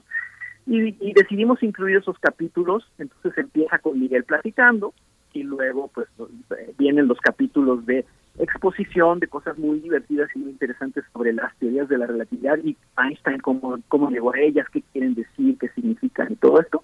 Y luego ya se arranca Miguel a platicarnos todas estas cosas. Entonces sí tiene un montón de facetas. Fue, fue difícil integrarlas, pero al final creo que más o menos lo logramos. Sergio de Regules, ¿cuánta falta nos hace conocer las historias de nuestros científicos y de nuestras científicas? Yo agradezco mucho que al principio del libro eh, se pongan ejemplos ligados a nuestra propia experiencia como mexicanos, de lugares comunes o lugares muy conocidos de México, como la glorieta del ángel de la, del ángel de la independencia, por ejemplo. Es un detalle que parece pequeño, pero no lo es. Hay una gran diferencia con tantas otras publicaciones que nos podemos encontrar donde hacen reseñas. Eh, de Nueva York deciden centrarse en París. Por supuesto, este libro habla de, de Gales, pero habla de Inglaterra, pero, pero, pero tiene esos elementos que nos, que nos asientan aquí y que nos muestran una parte de eh, una historia de lo que tiene que hacer un joven científico para salir al mundo, abrirse paso, regresar también. Bueno, me pareció muy interesante, Sergio. ¿Cómo lo ves? Ah, me parece, a mí, a mí me parece muy interesante que lo digas, Berenice, porque sí, en efecto, digo, yo a lo largo de mi trabajo como divulgador y hace un buen número de años, eh, he tratado de hablar con mi propia voz, no no hacer esa voz desencarnada que a veces se hace cuando se de la ciencia, sino estoy hablando yo, esta persona con su experiencia. Yo soy mexicano yo vivo aquí, las cosas que me interesan están aquí, ¿no? Y, y, igual que Miguel cuando platica lo suyo, ¿no? Entonces, si hablamos de Gales es porque Miguel, un estudiante mexicano de la UNAM, fue a Gales a estudiar. Entonces es el punto de vista de lo que le pasa ahí a un estudiante mexicano. Y claro, cuando usamos ejemplos, claro que los vamos a usar desde lo que conocemos, en particular para nosotros la Ciudad de México. Y yo creo que, en efecto, como tú bien dices, en, un libro de estos que está hecho para que se lea con gusto, es muy importante que el lector encuentre algo donde reconocerse, ¿no? en los lugares que se mencionan, en el lenguaje que se utiliza, ¿no? Porque no sé si también notaron que dejamos el tono coloquial con el que Miguel me platicó todas estas cosas. Entonces el libro está escrito en un tono muy coloquial, muy entrañable, eh, con el cual uno se puede identificar, esperamos, más fácilmente. Hay una parte, Sergio, bueno, yo hace, hace 25 eh, años te, veía exponer frente a grupos de periodistas en qué consistía el periodismo científico y, y, este, y ahora sí que como decía Nietzsche, has llegado a ser lo que ya eras hace más de 30 años, que es un apasionado divulgador y justamente parte de eso consiste en mostrarle también a los alumnos que tienen alas. Normalmente los profesores solemos mostrarles las alas de otros, pero el, pero el que eh, se percaten de que pueden volar construyendo la posibilidad de encontrarse con, de construir modelos, como lo plantean al principio del libro, lo, como lo planteas al principio del libro sobre la genialidad de Einstein y la sencillez eh, y la genialidad que consistiría en tomar ideas simples y extraerles consecuencias profundas por medio de razonamientos intuitivos, incluso antes, mucho antes de construir una maquinaria eh, matemática para describirlas. Toda esta parte, eh, darle alas, mostrarle sus alas a los demás, es parte del mérito de la divulgación científica. Sergio, cuéntanos un poco también esta, esta parte. ¿no? Ah, pues sí, muchas gracias por tus amables palabras, Miguel Ángel. Eh, sí, en efecto, para, para mí, para Miguel también, desde luego, la divulgación científica no es solamente platicar los resultados de la ciencia y decirle al público, pues te callas porque esto es ciencia, se acabó y no hay que discutir. La ciencia es un proceso, no es una serie de resultados, y es un proceso que se hace en un contexto social, político, institucional y un montón de cosas. Y todo eso es parte de la ciencia y yo creo que es en efecto muy importante mostrar el proceso y entonces hablar de gente que está haciendo esta ciencia y de cómo a Einstein se le ocurrieron todas estas cosas y no simplemente decir los resultados. Y eso tiene la virtud de que por un lado te permite contar historias, que es lo que nos gusta leer, ¿no? No nos gusta leer cosas abstractas y cosas desencarnadas, nos gusta leer historias de gente. Y por otro lado, ayuda, como tú bien dices, a mostrar que, que cómo se hacen las cosas y que se pueden hacer, ¿no? Que no tienes que haber nacido con una gran genialidad y tocado por los dioses, ¿no? Para, para dedicarte a la ciencia. Y, esa fue la, una de las apuestas de, la divulgación que yo hago en general y de este libro en particular es que si muestras el proceso y si muestras la historia de la gente, tanto de Einstein como de Miguel, el público puede, la reacción del público puede ser, yo también puedo hacerlo, ¿por qué no? Mm. Claro, yo también puedo hacerlo, ¿por qué no? Y bueno, ustedes empiezan con este ejemplo del Enterprise de Star Trek que puede viajar o incluso rebasar la velocidad de la luz. Ahí empieza este libro eh, y, bueno, em, empieza por ahí en esta cuestión de la ciencia ficción. La ciencia ficción nos ha nutrido la imaginación, no una imaginación estrictamente científica, para eso también está la realidad, solamente hay que fijarse muy bien. ¿Cuál es, cuál es eh, digamos, ese mensaje, ese mensaje un poquito más extendido que nos puedas explicar, Sergio de Regules, que que, está pues eh, desarrollado en todo este libro, nosotros nos podemos acercar a la ciencia si sabemos observar, si tenemos la curiosidad suficiente también de hacernos preguntas que nos hemos hecho en la infancia, en la adolescencia, nos hacemos preguntas, eh, a qué velocidad eh, viaja un avión y, y, los que están adentro, los pasajeros, se mueven a la misma velocidad o esa es la percepción o no. Das varios ejemplos muy interesantes, muy cercanos. Cuéntanos un poco, por favor. Pues qué bueno que mencionas lo de la ciencia ficción, porque este el, el caso del, primer trabajo de, Miguel, ese que les contaba, ¿no? Y que mencionaste lo de la velocidad de la luz, es un caso típico de ciencia inspirada originalmente por la por la ciencia ficción y no ser el primero. Y en efecto, pues Miguel era desde chiquito, era fan de la serie de Viaje a las Estrellas, desde, desde la que vimos en los años 70 hasta las películas posteriores.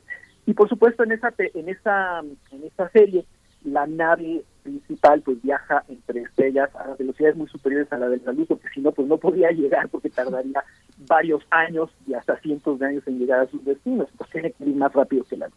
El problema es que tenemos una una teoría muy poderosa muy muy coherente y que es como el fundamento de la física contemporánea, que es la teoría especial de la relatividad de Einstein, que entre otras muchas cosas implica que nada, nada puede alcanzar la velocidad de la luz. Entonces, pues a Miguel cuando veía esta serie le gustaba mucho y decía, bueno, licencia poética, no es un cuento, no pasa nada. Pero al mismo tiempo como físico decía, pues es feo y no habrá una manera de que se pueda hacer eso sin que Einstein tenga que revolcarse en su tumba. Y resulta que eh, parte de la historia del libro es cómo, en efecto, Miguel encontró una solución. dentro de la teoría de la relatividad que permitiría, si se pudiera hacer, posiblemente no se pueda, pero bueno, por lo menos teóricamente alcanzar velocidades superiores a las de la luz. Entonces es un caso clásico de ciencia inspirada por la por la ciencia ficción. Muchos científicos acaban en la ciencia precisamente porque de más jóvenes les interesaba tanto los documentales como la ciencia ficción. Y este es un caso clarísimo. Y luego, bueno, también hablamos de otras cosas en el libro, pero ese es el motivo por el cual Miguel se hizo muy, muy, muy famoso internacionalmente porque publicó este artículo muy abstracto, muy breve, con un montón de ecuaciones, donde dice, ah, pues miren, dentro de la misma teoría de la relatividad se podría viajar más rápido que la luz, así y así y así, matemáticamente. Entonces, por supuesto, inmediatamente lo empezaron a aclamar como el inventor del motor de la nave, Star Trek y cosas así. Y ahí sí difiere un poco de los otros casos de ciencia inspirada por la ciencia ficción, ¿no? y él gracias a eso se convirtió en un rockstar de la ciencia. Y lo más chistoso es que él no siguió por ese camino. Él, publicó ese artículo y abrió, un, sin saberlo y sin imaginarse, abrió una beta de investigación por la cual él no siguió, pero su trabajo posterior pues resulta mucho más consecuente para la ciencia y eso también es motivo del libro. No sé si contesté la pregunta o no. Sí, sí, por supuesto. Sí, es muy interesante, Sergio, porque además, además, este, hay muchas relaciones en la vida cotidiana sobre cómo podemos entender lo que aprendemos y lo que no, y lo que no, y lo que no entendemos y lo que no aprendemos o lo que desaprendemos, que son de parte de la, de, este pensamiento universitario. Y, justamente Einstein es un personaje central porque, como bien dices, Alcubierre también, este, es la base, pues, de, de, de un gran despegue como científico y justamente eh, Einstein y, la relación que tuvo eh, con eh, Marcel Grossman marcan la relación en la que un alumno que se aburre tiene con un alumno que pone atención.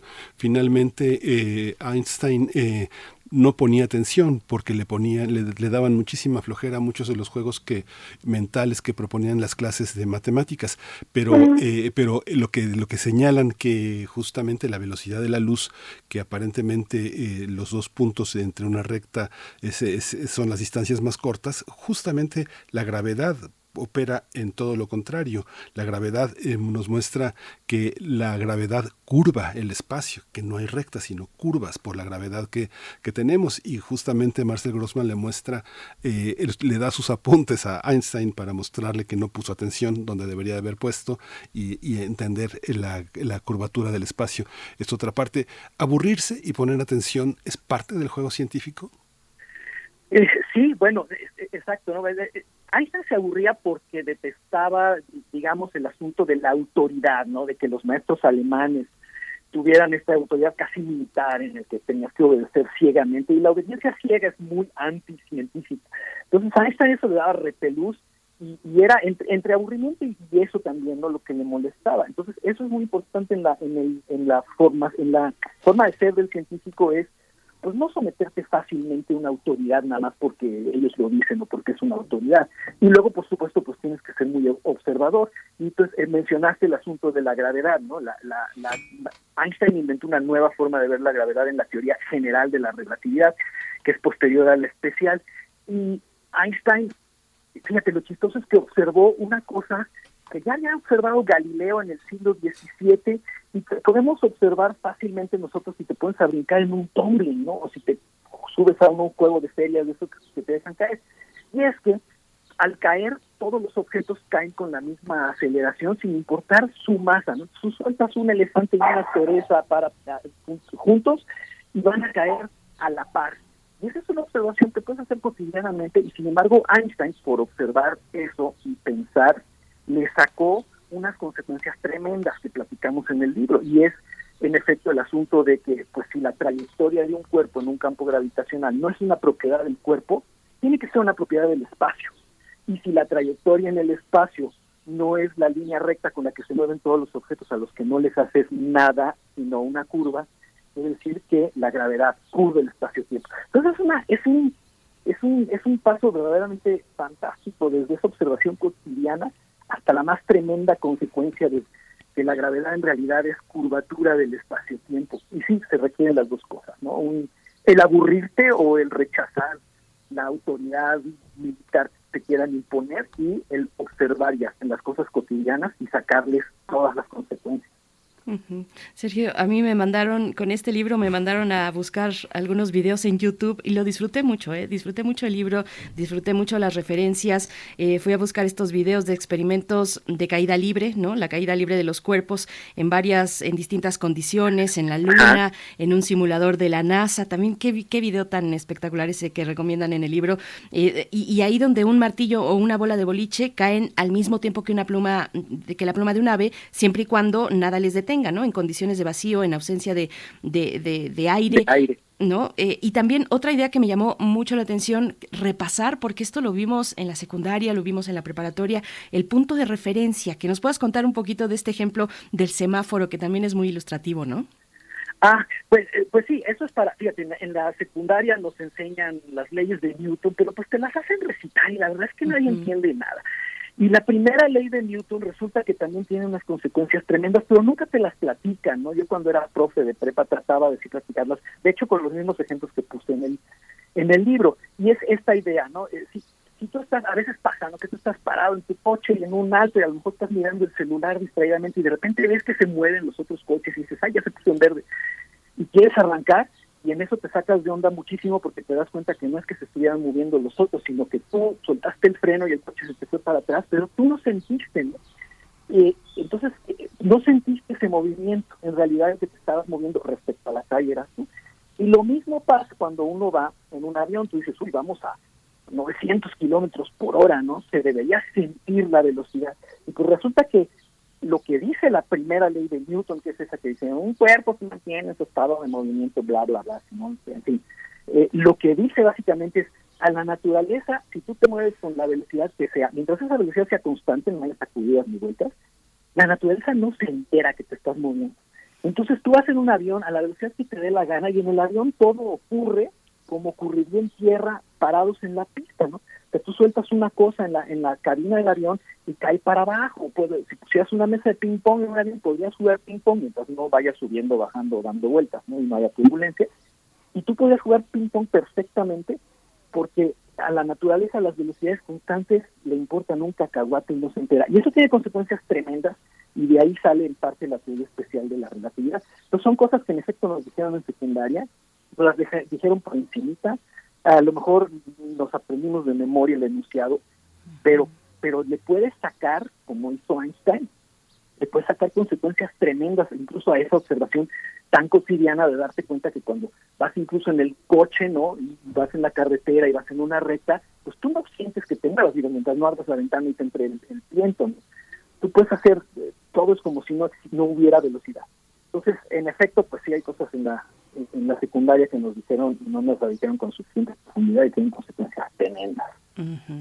Sí, justo porque en la secundaria es el patrimonio con el que contamos todos. Digamos que todo lo que casi, yo creo que el 90% de las cosas que entiendo las entendí en la secundaria y unas las entendí mal, evidentemente, como por ejemplo hay una frase en el libro que señalas, no hay coordenadas cartesianas y no existe porque el espacio es curvo. Y luego temas también que pueden sorprender, que nos sorprenden, como el tiempo es más lento eh, en el marco de la gravedad. Explícanos esto, Sergio.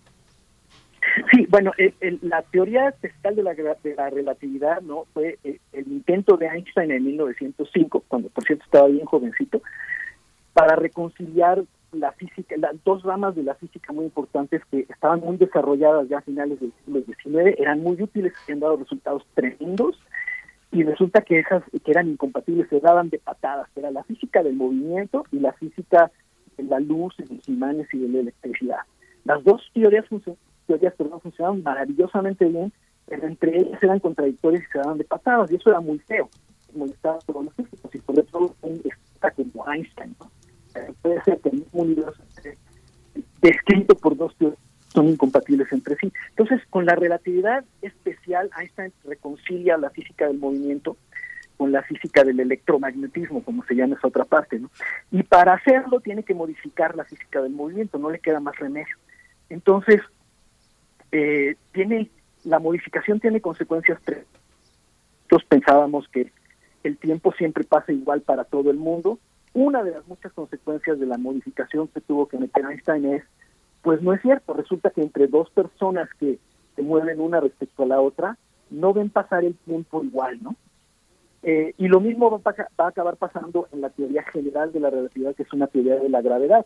Resulta que si tú estás en un campo gravitacional eh, más intenso, el tiempo no pasa igual que si estás, por ejemplo, eh, en caída libre, flotando en el vacío, ¿no? O si estás lejos de ese campo gravitacional.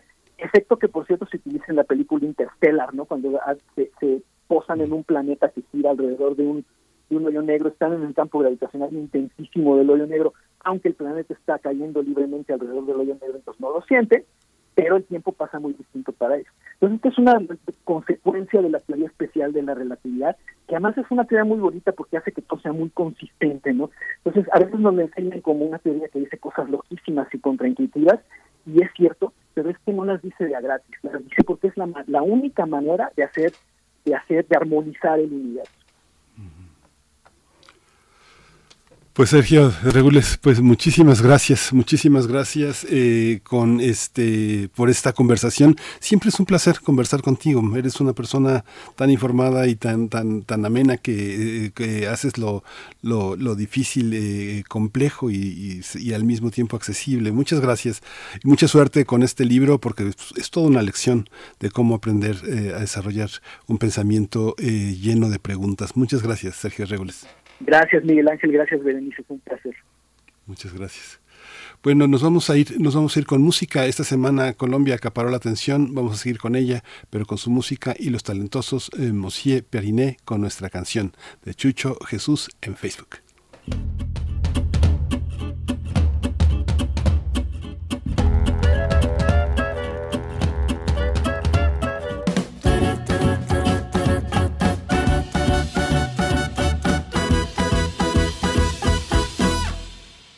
Te dije adiós, llegaste tarde para despedirnos. Y si el destino apresurado quiso herirnos, yo descubrí una solución para el dolor. Hice la canción que me pedías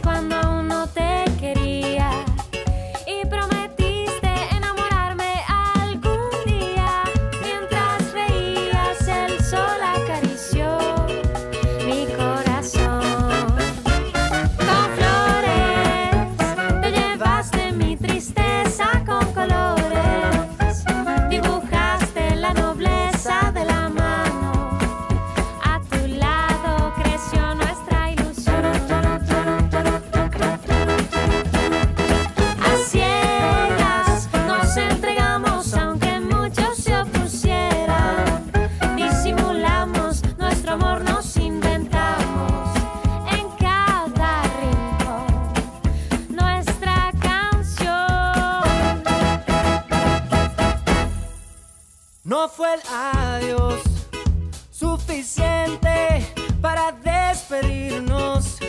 Y si el destino no lograba predecirlo, tú me enseñaste una solución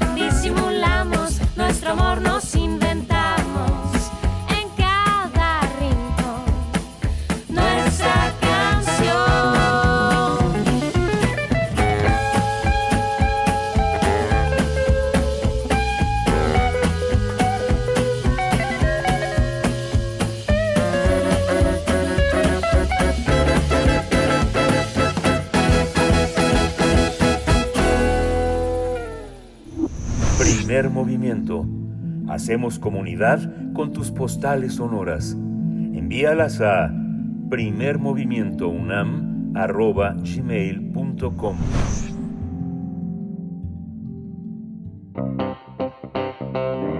Nota Nacional. En Monterrey, en el estado de Nuevo León, eh, se atraviesa una de la- por una de las crisis eh, de desabasto de agua más severas de los últimos 20 años. Desde noviembre las autoridades locales implementaron medidas para enfrentar esta escasez, sin embargo las acciones pues no, nada, insuficientes. Algunos especialistas han señalado que la baja constante en los niveles de lluvia registrado en los últimos nueve años y el crecimiento demográfico han provocado un aumento en la demanda de líquido. La falta de lluvias y la sequía han agravado la situación, mientras que las presas se encuentran al límite.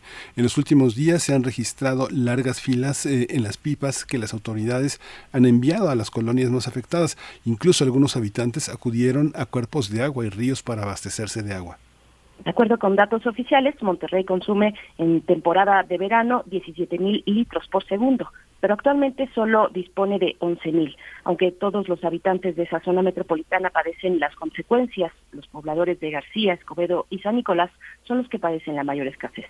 De acuerdo con la Dirección de los Servicios de Agua y Drenaje de Monterrey, alrededor del 63% del agua que consumen los habitantes de esa urbe proviene de tres presas, 31% de pozos y un 7% de túneles manantiales y galerías filtrantes. Pues vamos a dar un seguimiento esta mañana a la crisis hídrica que padece Nuevo León y la situación de los habitantes para enfrentar la escasez de agua y la respuesta de las autoridades. Nos acompaña con este propósito Cindy García, periodista de Verificado MX. Muchas gracias por estar con nosotros esta mañana, Cindy García. Bienvenida a Primer Movimiento una vez más. Gracias de verdad por aceptar, pues dar este seguimiento a este momento tan tan importante, eh, tan pues complejo que atraviesa el estado de, de Nuevo León. Bienvenida. Muchas gracias a ustedes por la invitación. Gracias, Cindy García. Eh, han pasado ya más de ocho meses con esta situación.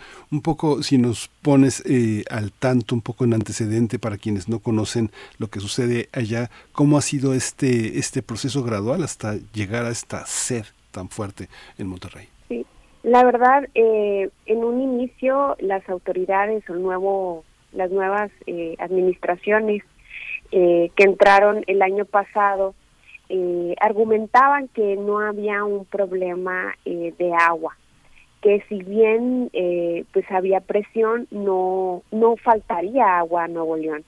Sin embargo, pues vimos esto fue cambiando conforme se fueron acercando eh, las estas épocas de intenso calor.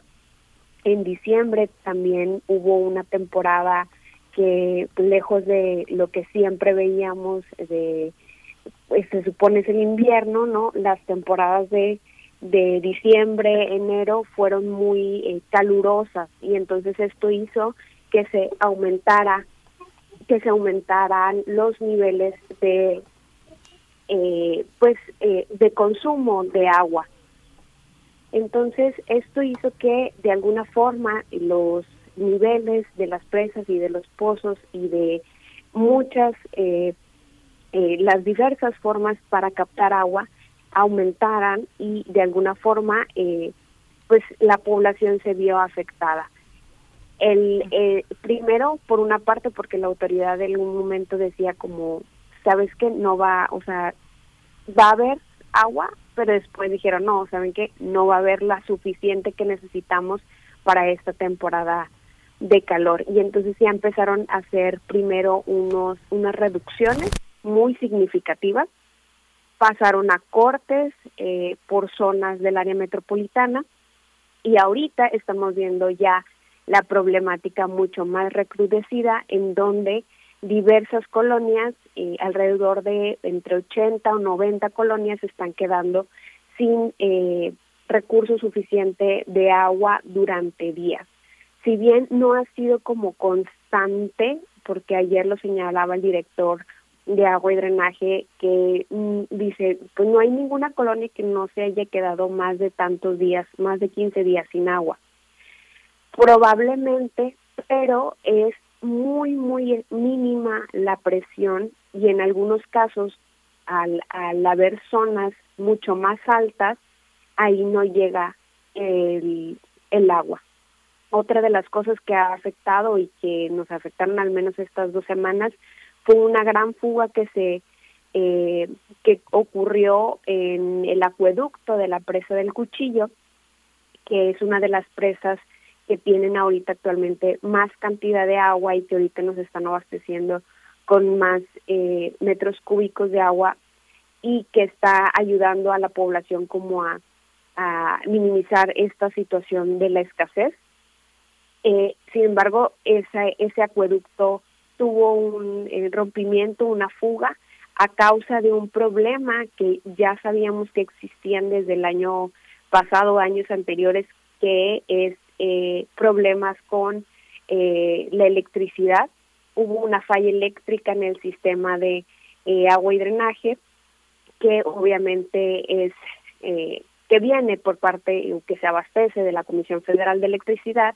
Este problema eh, sucede y alrededor de se, se para eh, las bombas un, unos seis segundos alrededor eso es lo que explicaba agua y drenaje y esto hace que eh, se cree de alguna forma un, un vacío un, un choque eh, dentro del acueducto y se hace esta fuga. Esta fuga provocó que alrededor del 50% de la población en el área metropolitana batallara y se quedara sin agua alrededor de cuatro días y entre que se restablecían.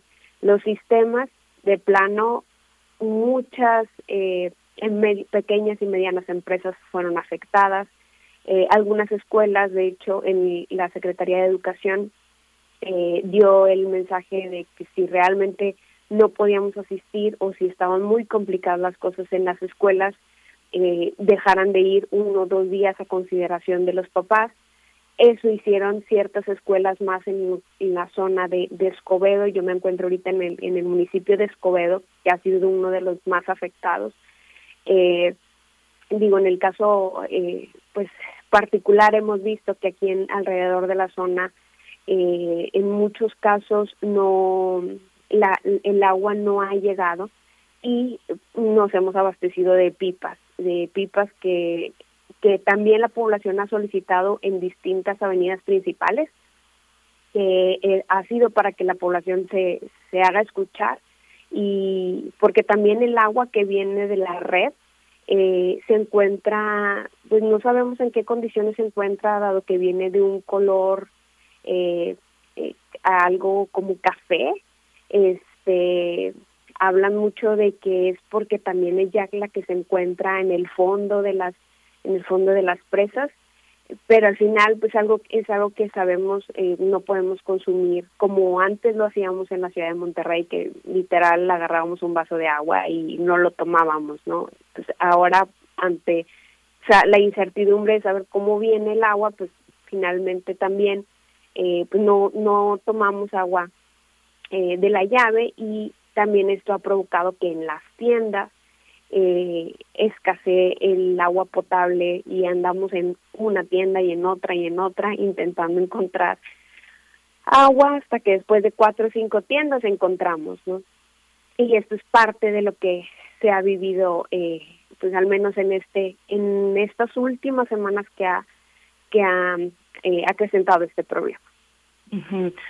Cindy García, hemos visto, bueno, en ese último punto de ir de una tienda a otra a buscar agua potable, eh, ¿qué tan cierto es este supuesto boicot a Bonafont que se veía en algunas imágenes en redes sociales, eh, en tiendas de conveniencia donde mm, las demás marcas, pues, este, se habían agotado y, permanecían solamente las de Bonafont, un poco para desmitificar qué tan cierto o falso eh, son estas imágenes que luego corren y que y que no tenemos un filtro o, una fuente pues fidedigna para confirmar estas acciones. Claro, no, o sea, la verdad es que eh, bueno, parte de la población, digo, en un sentido anecdótico lo cuento, eh, consideran que no, o sea, que no les agrada del todo el sabor. Sin embargo, ante la ante la situación de escasez, realmente ya muchas familias no les importa cuál sea la que tomen. Eh, y, y lo he visto también en los alrededores, en, en el sector de, del municipio de Escobedo, donde he sido más afectado, eh, definitivamente probablemente sea como la última opción eh, en algunos casos, pero hemos visto que la gente sigue comprando, o sea, sigue comprando cualquiera que sea eh, la marca de agua, eh, porque pues al final la necesitamos para, para vivir, para tomar. Algunos compañeros de otros medios por ahí me, me comentaban que, eh, por ejemplo, hubo un día que se le olvidó el, el bote de agua en su trabajo y era la única que le quedaba, o sea, de agua potable para tomar y en su casa pues de alguna forma pues tenía, pero no no de no agua para consumo. Entonces, o sea, la verdad decía como que, ¿y ahora qué voy a hacer? O sea, buscar a las 11 o 12 de la noche agua, la verdad es algo complicado en algunos casos o en algunos momentos. Tienes suerte cuando encuentras y llegas a la tienda y acaban de descargar el camión. Entonces, eh, pues al final, si ya encuentras esa esa marca, pues al final la, la, la, la tomas porque no hay otra opción y la verdad es que no hay ningún boicot. Eh, eh, al, tal vez sea la última opción, se considera la última opción, eh, pero no, no que sea descartada por completo. Eh, de alguna forma también, eh, pues sí, sí llegas a ir a, a, muchas tiendas, otra, otra es eh, a rellenar los botellones, pero también han salido de otras marcas y estas otras marcas eh, pues al, tener escasez eh, llegan a tener algunos sedimentos o saber como a químico o a otras cosas en donde no sabemos si realmente lo estamos usando para otras cosas, porque por ello, por ejemplo, eh, se han cerrado principales avenidas de la ciudad que, que tienen mucho tráfico, como lo son eh, eh, eh, la, la carretera Miguel Alemán que lleva al aeropuerto de Monterrey, porque eh, estas en, ciertas zonas específicas es cuando de repente se, se baja el consumo del agua, entonces se baja eh, en los niveles o las presiones del agua que no le llegan a esas poblaciones y es cuando ya salen a protestar. Salen a protestar y llevan pipas y es por eso que dicen si funciona manifestarse, si funciona eh, ir en contra de la autoridad porque le solucionan eh, el problema. La, eh, la, eh, la, eh, la, actitud frente al gobierno, ¿cómo, cómo percibes, Cindy, que tiene, la, tiene la gente? Porque uno sabe que las personas que nunca han tenido acceso al agua o de una manera intermitente tienen estrategias muy controladas para su manejo, para eh, hacer agua para, para, para, el baño, para los servicios, para la cocina, para el consumo eh, este, diario.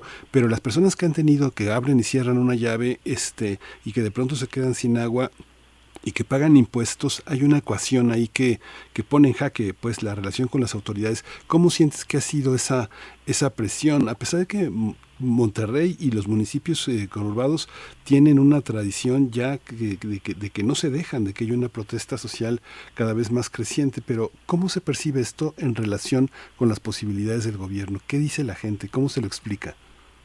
Pues primero, eh, de alguna forma eran pacientes pensaban que todo era como problema de, de la situación de sequía, eh, que iba a ser paulatino. Sin embargo, eh, empezó a, crecer el descontento, el enojo y emociones contrarias porque eh, de alguna forma la autoridad en, la, en hacer esta racionalización del agua empezó a aplicar medidas que no que no eran parejas para toda el área metropolitana.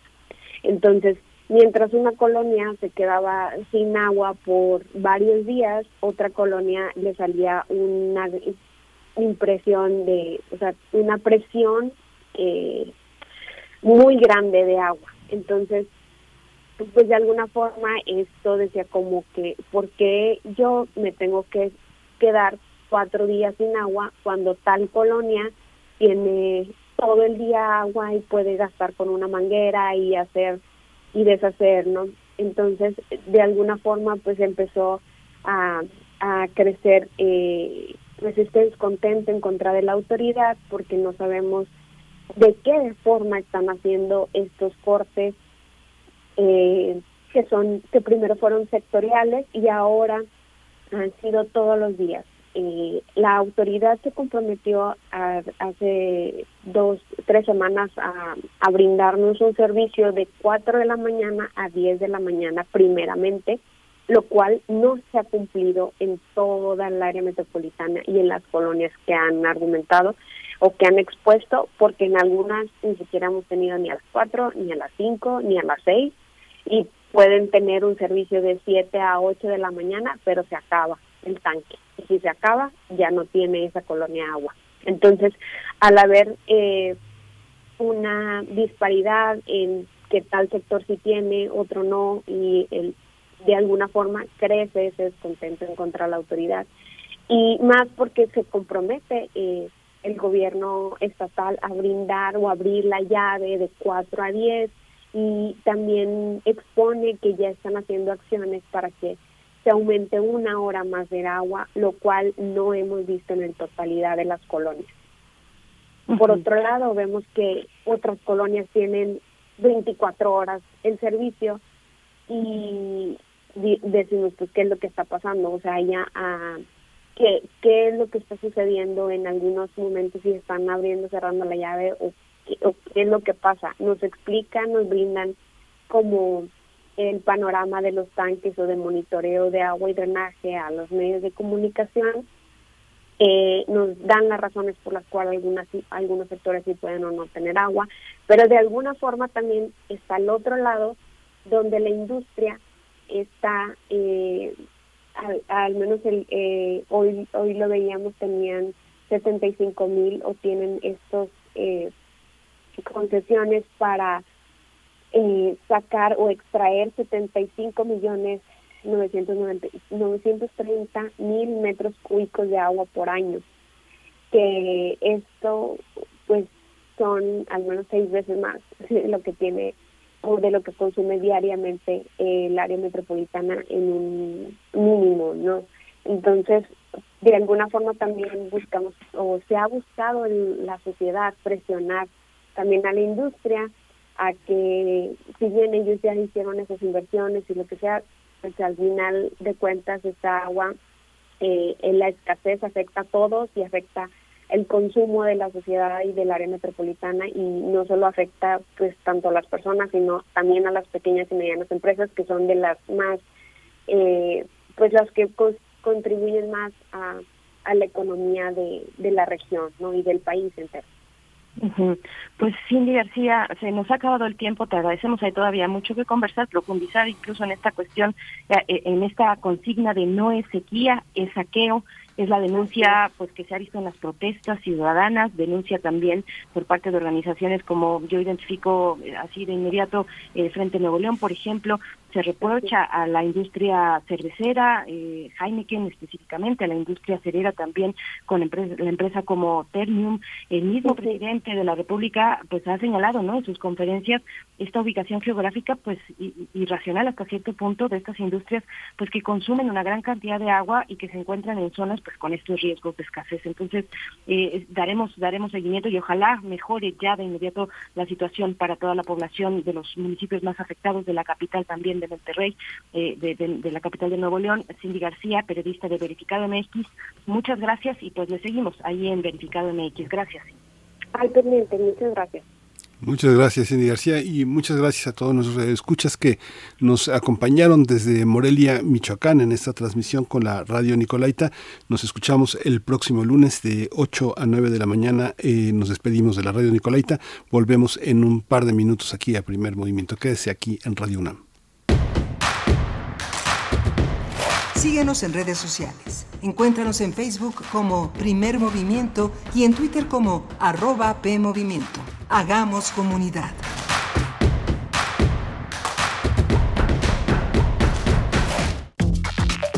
Alrededor de un tema siempre habrá muchas cosas que decir. Quizá haya tantos puntos de vista como personas en el mundo. Únete a la revista de la universidad donde convergen las ideas Jueves a las 16 horas, después del corte informativo. Disentir para comprender. Radio UNAM, Experiencia Sonora. Cultivemos el gusto por el arte escrito y el ejercicio de la imaginación al lado de María Ángeles Comezaña en Al compás de la letra. Rutas literarias para viajar entre textos, poemas y cartas. Todos los jueves a las 18 horas por el 96.1 de FM. Radio UNAM. Experiencia sonora. ¿Por qué es valioso el protocolo del INE para la atención a víctimas de violencia política contra las mujeres? Se mencionan distintas características de las mujeres que pueden sufrir violencia política en razón de género. Ponen el centro a la víctima y brindarle los primeros auxilios psicológicos. El protocolo lo podemos conocer en la página oficial del INE, INE.mx. El INE lo construimos todas y todos. INE. Raticida, gasolina, ácido sulfúrico, amoníaco, acetona. No importa qué droga química te metas, todas están hechas con veneno y de todas formas te destruyes. La sangre de las drogas nos mancha a todos. Mejor métete esto en la cabeza. Si te drogas, te dañas. Si necesitas ayuda, llama a la línea de la vida. 800-911-2000. Para vivir feliz, no necesitas meterte nada.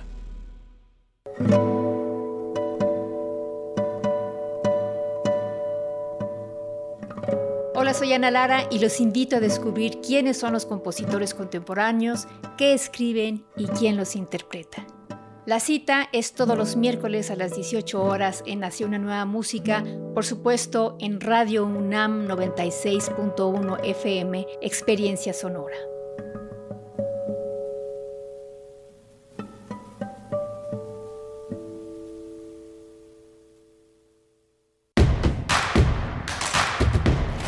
Encuentra la música de primer movimiento día a día en el Spotify de Radio UNAM y agréganos a tus favoritos.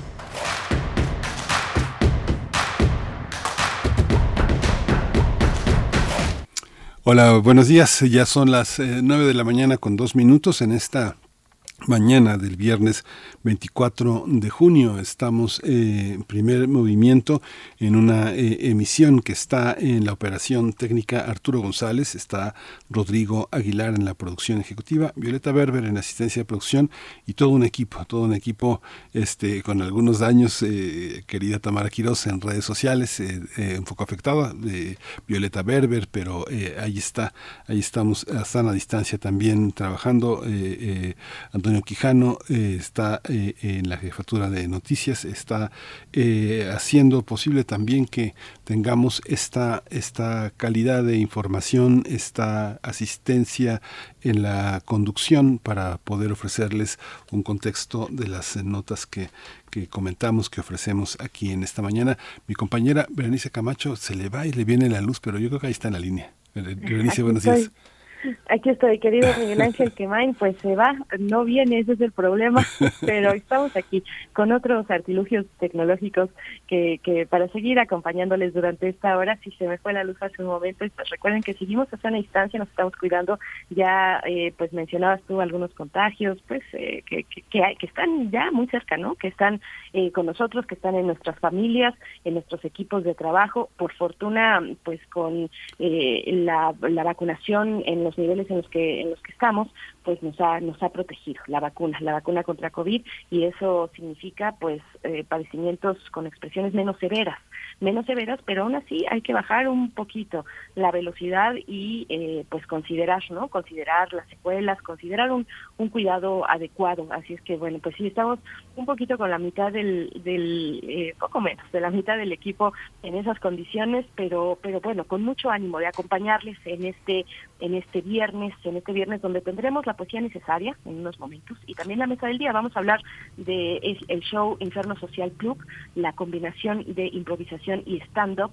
Eh, vamos a tener la presencia de Emanuel Sotelo, productor, autor y actor de Inferno Social Club, eh, que se presentará, que, que ya se ha presentado en el Teatro Bar El Vicio en Coyoacán, en Ciudad de México. Vamos a tener los detalles de este, de este show, Miguel Ángel.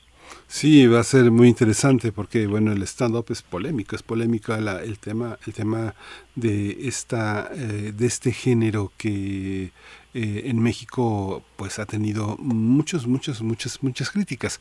Hay quienes se han adherido a él, mucho en la línea de la comicidad eh, televisiva, pero también en la parte teatral eh, sigue siendo muy, muy cuestionado. Vamos a tener la poesía necesaria en, el momento en que tú estés lista, eh, pues lo, vamos, vamos, vamos para allá. Pero bueno, hay que comentar que a lo largo de la hora hicimos algunas recomendaciones para que asistan a las, a las suma, a la cantidad de actividades que tiene nuestra universidad en los distintos institutos, eh, facultades. Hay una actividad enorme que puede consultar también en UNAM Cultura. Eh, ha sido eh, muy importante este esfuerzo de regreso porque ha permitido volver a encontrarnos, volver a dialogar de una manera distinta, porque el reencuentro siempre es una oportunidad de reinicio y, de, y de replanteamiento de las cosas. Muchas actividades presenciales, ya lo decía el doctor Samuel Ponce de León, la emergencia ha pasado, pero la, alerta continúa, tenemos que seguir eh, atentos a los, a los contagios. Hablábamos ayer con la doctora Rosa María del Ángel justamente para señalar que el tema de la vacunación ha sido importante, pero el tema del long COVID eh, eh, o del largo COVID o del COVID de largo espectro para muchas personas susceptibles a enfermedades crónicas con comorbilidades, pues tiene afectaciones importantes importantes. No hay que confiarnos, hay que cuidarnos, aprovechar toda esta oh, coyuntura para hacer ejercicio, cambiar hábitos de alimentación, generar un espacio de resiliencia con nuestras comunidades, con las personas que están en la en la en la horticultura, en la, en, el cultivo de, de, huertas, de consumir, consumir lo local, consumir lo sano, es una oportunidad que tenemos todos, todos, todos para tratar de, eh, de tener un poco la, la, la, la contingencia. ¿no? Ay, pues sí, pues sí, en esas, en esas estamos con muchos desafíos, pero para, acompañarnos en, momentos muy tristes también, en momentos eh, pues de mucha, de mucha reflexión y sobre todo que, que, que, nos exigen eh, acción al respecto, ¿no? Eh, en tantos frentes, pues en esos momentos también la poesía es más que necesaria, así es que vamos para allá. Vamos. Es hora de poesía necesaria. Ay, un poquito un poquito arrastrando la garganta, pero aquí me tienen compartiéndoles poesía esta mañana, porque, bueno, el día de mañana tendrá lugar la Marcha del Orgullo en la Ciudad de México. Ya ocurrió en otras ciudades mexicanas eh, el fin de semana pasado, es el caso de Puebla, por ejemplo, pero también en otras ciudades. En este caso, la Ciudad de México. La Ciudad de México, pues con esta Marcha del Orgullo que, que, que ha sido pues muy significativa, con muchas personas congregándose, hay que cuidarse, por supuesto, y pues en ese, en ese tenor seguimos con la poesía de expresión eh, de la diversidad sexual.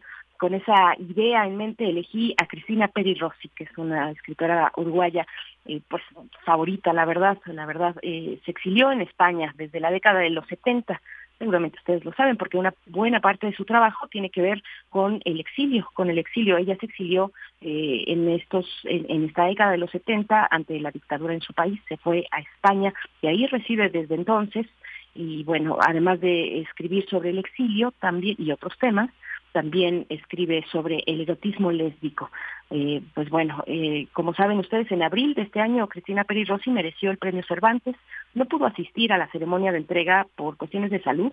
Ahí fue la actriz argentina Cecilia Roth quien acudió a recibir este, este galardón en su representación y ahí también leyó el discurso de recepción que bueno, ustedes pueden escuchar, es un, eh, pueden escuchar en, redes sociales, en YouTube directamente, el discurso de Cristina Pérez Rossi, un discurso antibelicista por la cuestión en Ucrania y también un discurso feminista. Así es que, bueno, este poema se titula Erótica y la música, eh, la canción se titula What's Your Pleasure, es una canción británica, mm, eh, bueno, eh, una canción de la cantante británica Jessie Ware, que lanzó en, año, en el año de 2020, aquel verano del encierro, el primer año de la pandemia, pues esta canción se convirtió ahí en uno de los nuevos himnos de la comunidad LGBT eh, y pues bueno, uno de los aspectos que llamaron más la atención de esta canción es el video, el video donde aparece el bailarín y también coreógrafo francés Nicolas Houchard, que pues bueno derrocha una sensualidad eh, no binaria que ya que ya es icónica. Así es que bueno si tienen oportunidad también revisen este video. Este video eh, What's Your Pleasure es la canción. Y nos vamos con Erótica el poema de Cristina Peri Rossi Erótica. Tu placer es lento y duro, viene de lejos, retumba en las entrañas, como las sordas sacudidas de un volcán, dormido hace siglos bajo la tierra y sonámbulo todavía, como las lentas evoluciones de una esfera en perpetuo e imperceptible movimiento. Ruge al despertar, despide espuma, arranca a los animales de sus cuevas, arrastra un lodo antiguo y sacude las raíces. Tu placer lentamente asciende, envuelto en el vaho del magma primigenio, y hay plumas de pájaros rotos en tu pelo, y muge la garganta de un terrón extraído del fondo como una piedra. Tu placer, animal escaso.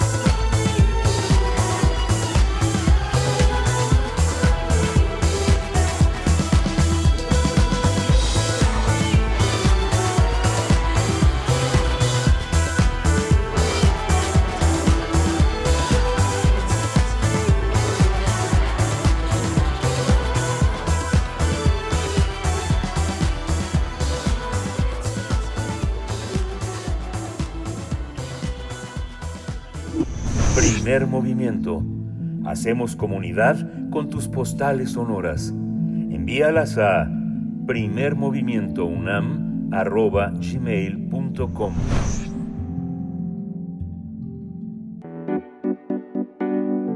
La mesa del día. Infierno Social Club es el nombre del espectáculo que combina la improvisación teatral y el stand-up para emular una fiesta privada en el infierno. El club exclusivo atendido por el diablo en un ambiente de cabaret de los años 50 de la Ciudad de México. El diablo, ataviado con su traje de pachuco, será el anfitrión de una sesión donde veremos desfilar a lo largo de 90 minutos a figuras de la improvisación teatral y el stand-up. El público va a disfrutar de rutinas de comediantes y la llegada de los condenados, seis pobres almas condenadas al infierno, a los que el diablo, para deleite de todos sus invitados, les dará una oportunidad de salvarse e ir al cielo.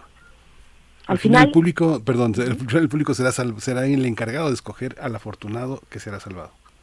Así es, el elenco de improvisadores está conformado por María Pura, Emilio Romano, Lorena Peña, Elisa Vicente, Nacho Sevilla y Emanuel Sotelo, y el mismísimo Diablo y de la noche será encarnado por Pablo Cuesta. Además, cada función va a contar con un improvisador estelar invitado, José Luis Aldaña, Gustavo Proal eh, y Alex eh, Chaparro Salazar. Inferno Social Club, bajo la dirección de Omar Medina, se presenta hasta el 9 de julio en el Teatro Valdicio con funciones todos los sábados, 21 horas. Las entradas eh, se pueden adquirir directamente en la taquilla o en la plataforma de Boletópolis. Pues vamos a tener una charla sobre este espectáculo en el que intervienen 18 actores e improvisadores. Nos acompaña Emanuel Sotelo, productor, autor y actor de Inferno Social Club. ¿Cómo te encuentras? Buenos días, Emanuel Sotelo. Bienvenido a Primer Movimiento. Hola, ¿qué tal? Muy buenos días. Muy contento de estar con ustedes aquí en Radio Muchísimas gracias por la invitación. Gracias, Emanuel. Bueno, pues cuéntanos, cuéntanos cómo está, eh, eh, cómo está estructurado este espectáculo, quiénes están, eh, qué papeles tienen, cómo, cómo interactúan. Es un espectáculo muy vivo, me imagino, donde hay muchísima interacción con, el público. Cuéntanos, ¿cómo va? Sí, la, idea, la idea es emular un cabaret de los años 50. Ahora nos resulta pues, muy natural porque pues estamos presentándonos en el Vicio Teatro Bar, que es uno de los pocos cabarets que aún quedan en la Ciudad de México y este está ubicado precisamente en Coyoacán. Y pues ahí lo tomamos por asalto todos los sábados a las siete y media para emular un cabaret. Em, eh, nosotros nos imaginamos cómo sería el infierno. ¿Cómo, cómo, ¿Cómo podríamos darle una vuelta al infierno que siempre nos han dicho que es un espacio de castigo, un espacio al que tenemos que tener miedo? ¿Cómo podríamos hacerlo, jugarlo desde el humor? Y entonces a mí lo que se me ocurrió fue, bueno, ¿qué tal que es un, un cabaret donde hay una fiesta, donde está ocurriendo una fiesta y entonces el diablo tiene ahí a sus invitados y para deleite de sus invitados pues tiene una cierta variedad de actos como se acostumbra en los cabarets. Entonces, para empezar pues en música en vivo, eh, tenemos ahí aprovechando que el Vicio Teatro Bar tiene un piano grandote, un piano de cola en el escenario, pues invitamos a David Almada a esta temporada para que hiciera música, para que improvisara música en vivo con nosotros.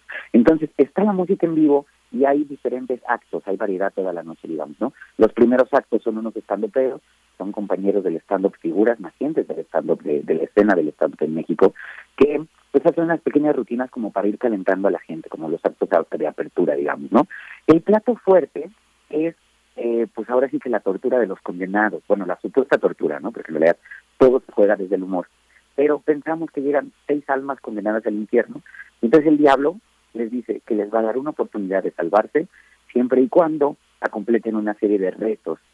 Estos retos son retos de improvisación teatral que ellos tendrán que resolver al momento con eh, sugerencias, con motores que el, público, que los invitados del diablo dan en ese momento para que eh, pues, se hagan historias improvisadas al momento cumpliendo ciertos retos y al final pues el público escogerá al que al que sea su favorito para que este gane el codiciado pase el infierno, ¿no? Y los demás, el, el pase al cielo, perdón. Y los demás descubrirán que pues, el infierno no es tan malo, ¿no? Que el infierno eh, pues es un lugar pues en donde uno la pasa muy divertido, uno la pasa muy ameno, ¿no?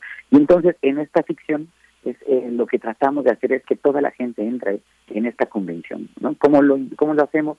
pues el ambiente desde el principio es completamente diferente, es un ambiente, de verdad pensamos que al atravesar la puerta, eh, procuramos que la gente experimente no solo atravesar la puerta de, de cualquier lugar a donde llegue, sino que, que sienta que realmente está atravesando un umbral y está de verdad llegando al infierno y se sientan de verdad como diablos de alcurnia que, están invitados a la fiesta exclusiva del diablo. Entonces les regalamos cuernitos desde que entran, les regalamos trinques a la gente para que también se, se, se atrevan a entrar en la convención, a entrar en la ficción y este y jueguen no como como como como cualquier persona que va al teatro y ve una obra, sino más bien de manera mucho más interactiva y se crea de verdad que es un invitado, un diablo este, invitado a, a este espacio que es la fiesta privada del diablo, ¿no? Y esta propuesta es Inferno Social Club. Eh, Emanuel, bueno, antes de, de conversar contigo, hace un momento eh, estábamos pues tocando un poquito por encima del tema del stand-up y del humor. El humor, eh, pues una cuestión que en México y en muchos lugares más, eh, pues ha pasado por una revisión no tan humorística o poco humorística, poco chistosa, porque hay temas ahí también que hay que revisarnos, ¿no? Muy muy importantes. Eh, ¿cómo, ¿Cómo lo ves? ¿Desde qué registro está planteado el humor en este en este show de Inferno Social Club? Efectivamente, vivimos en tiempos en donde en general, no solo en México, sino en todo el mundo, el humor está pasando por un proceso de censura.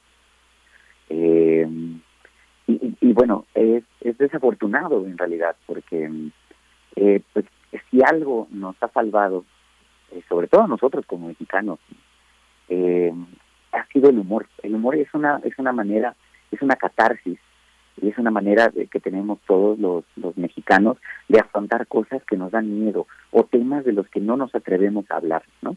Un claro ejemplo sería la muerte, esta cercanía que tiene la idiosincrasia mexicana, toda la cultura mexicana hacia la muerte, que es un tema que, que, que en todos lados da miedo, ¿no? Y que claro, a nosotros como mexicanos nos da miedo, pero no que hagamos burla de ella, pero sí que la vemos siempre con humor. Y entonces tenemos una relación muy cercana a la muerte, ¿no? Desde relatos como Macario hasta pues todas las tradiciones que se han hecho desde las culturas prehispánicas, este, emulando a la muerte, ¿no?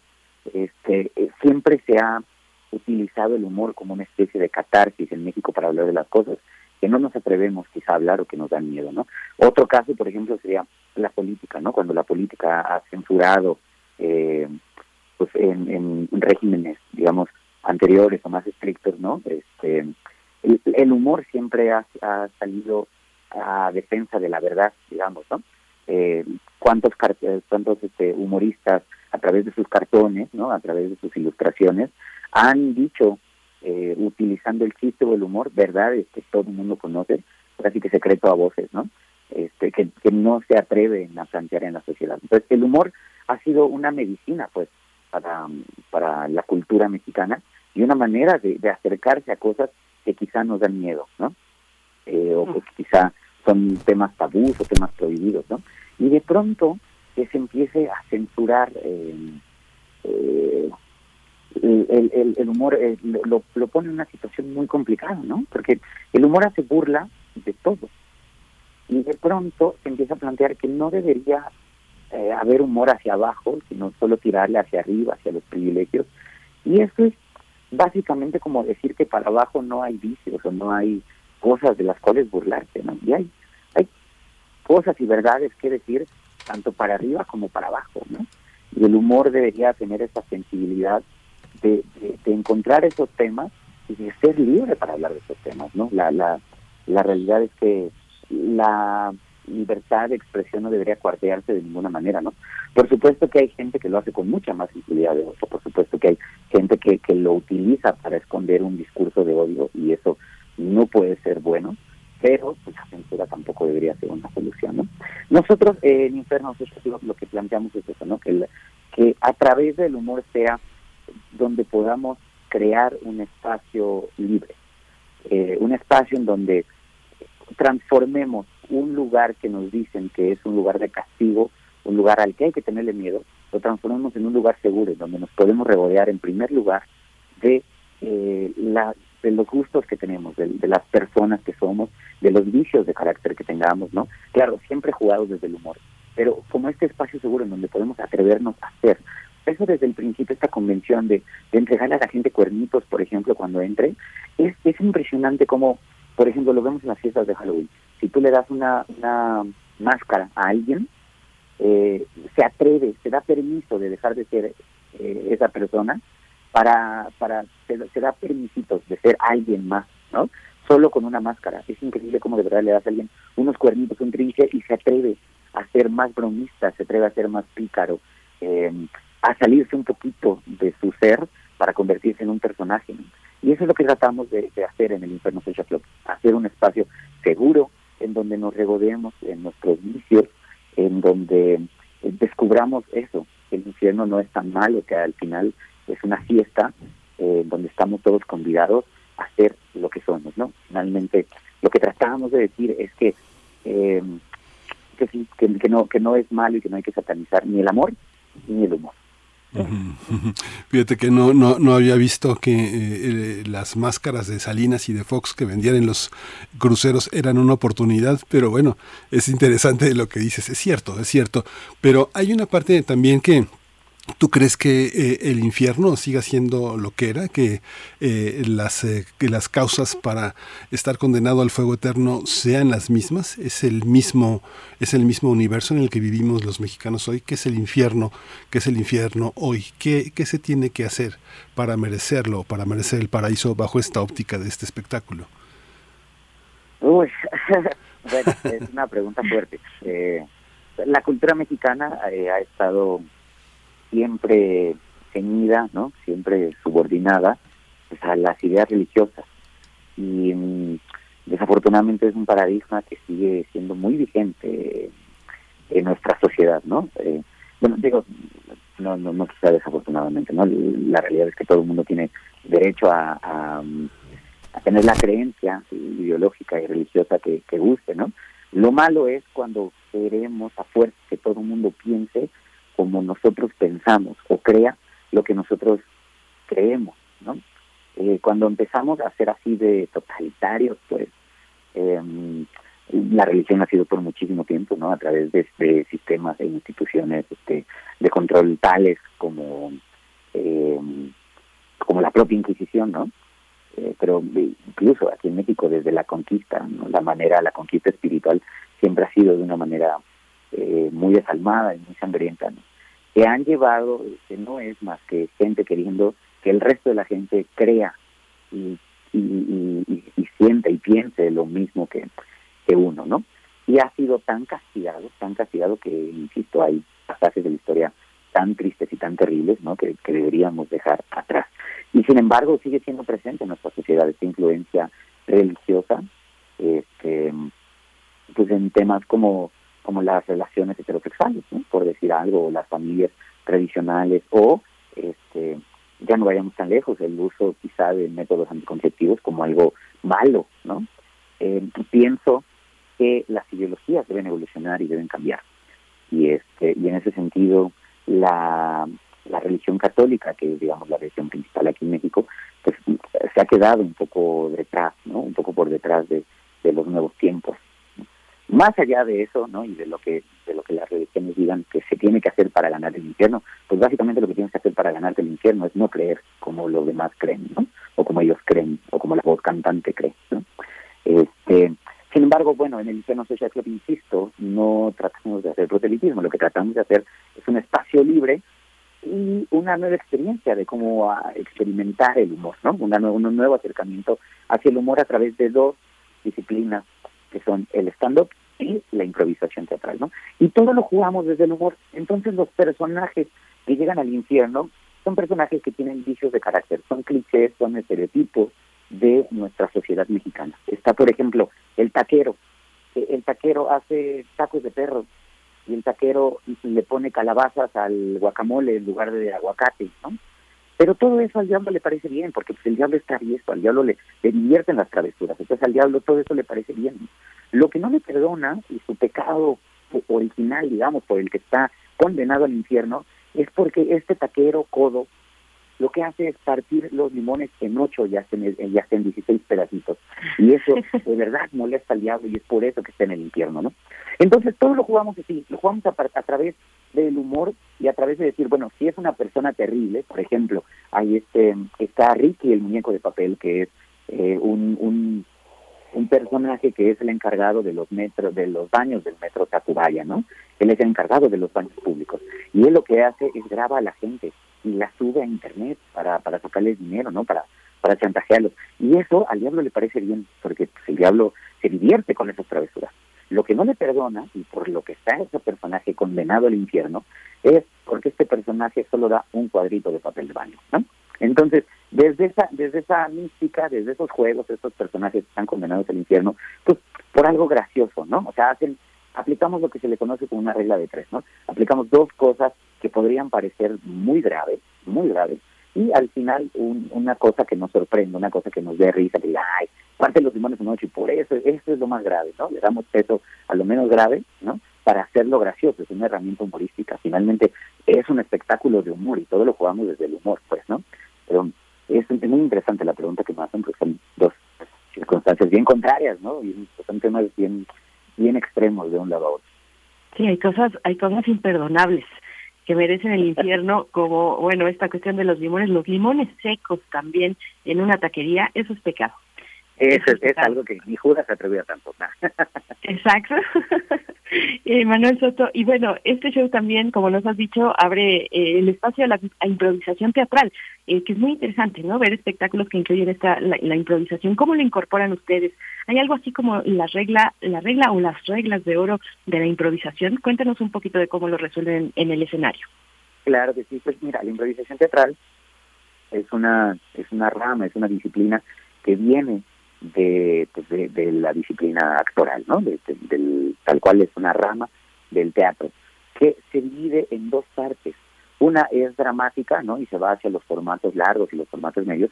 Y la otra es, es más bien teatro deportivo, porque de verdad es mucho más parecido a practicar un deporte que a practicar una, un arte escénico. Eh, pero los dos parten de las mismas premisas, ¿no?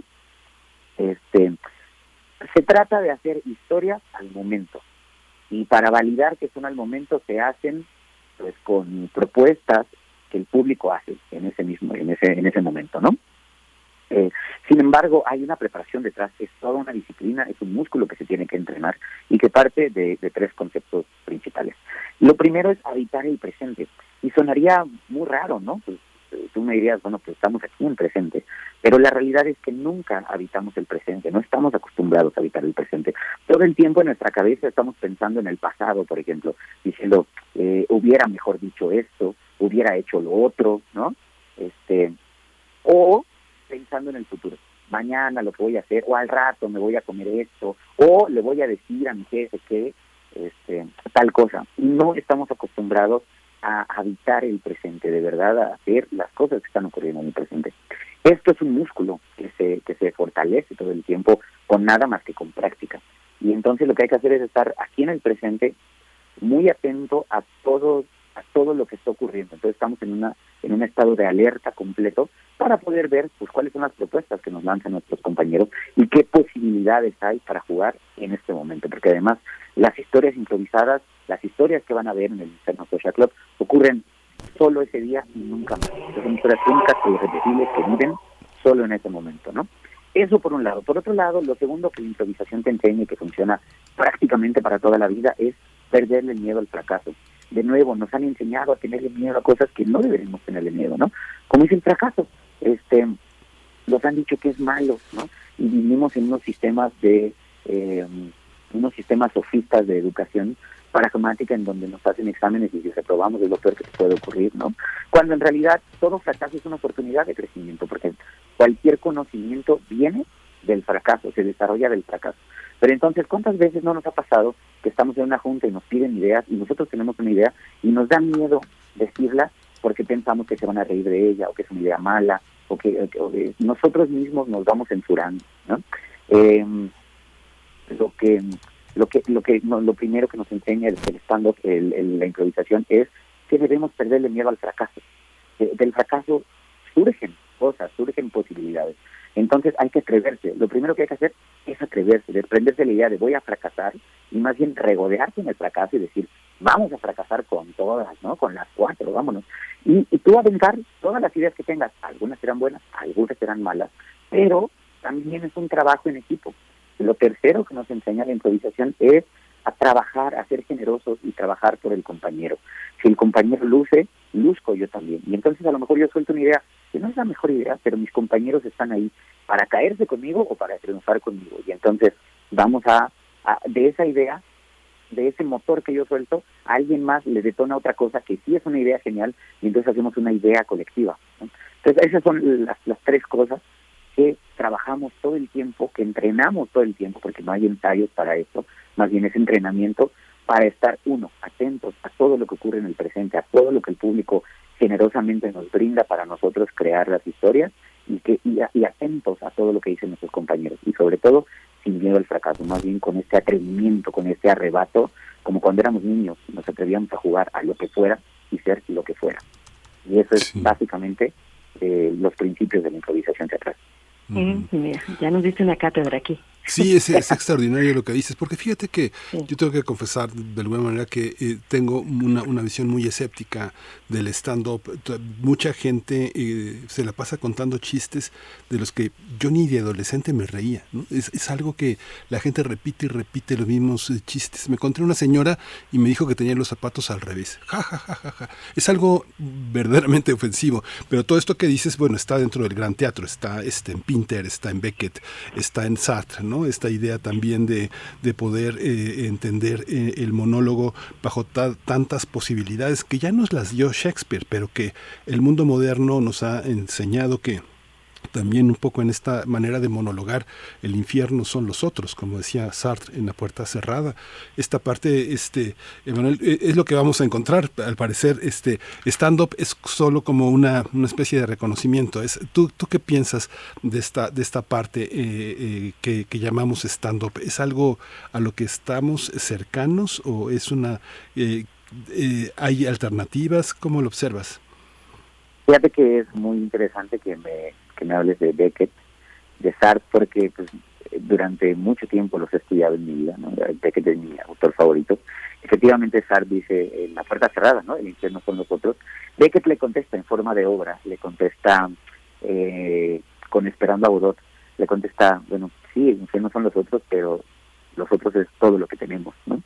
Entonces, ante estos dos personajes, Didi y Bobo, que están ahí, este, esperando a que pase algo que nunca pasa, porque no saben ni siquiera que lo están esperando, pero, pero se tienen uno al otro, mal que bien. Y todas las noches piensan en separarse y piensan en dejarse, pero se siguen teniendo uno al otro, ¿no? Entonces es bonito ver ese diálogo entre estos dos monstruos, nuevos filósofos este, de la vida contemporánea. Y efectivamente lo que nos enseña Beckett es que los silencios bien acomodados tienen muchísimo más efecto tanto dramático como humorístico como terrorífico que, que cualquier otra cosa, ¿no? Y por eso gran amo del silencio. Creo, eh, bueno, eh, hablando del stand-up, eh, pues son disciplinas muy contrarias, la improvisación y el stand-up, y por eso es interesante verlas eh, interactuando juntas, ¿no?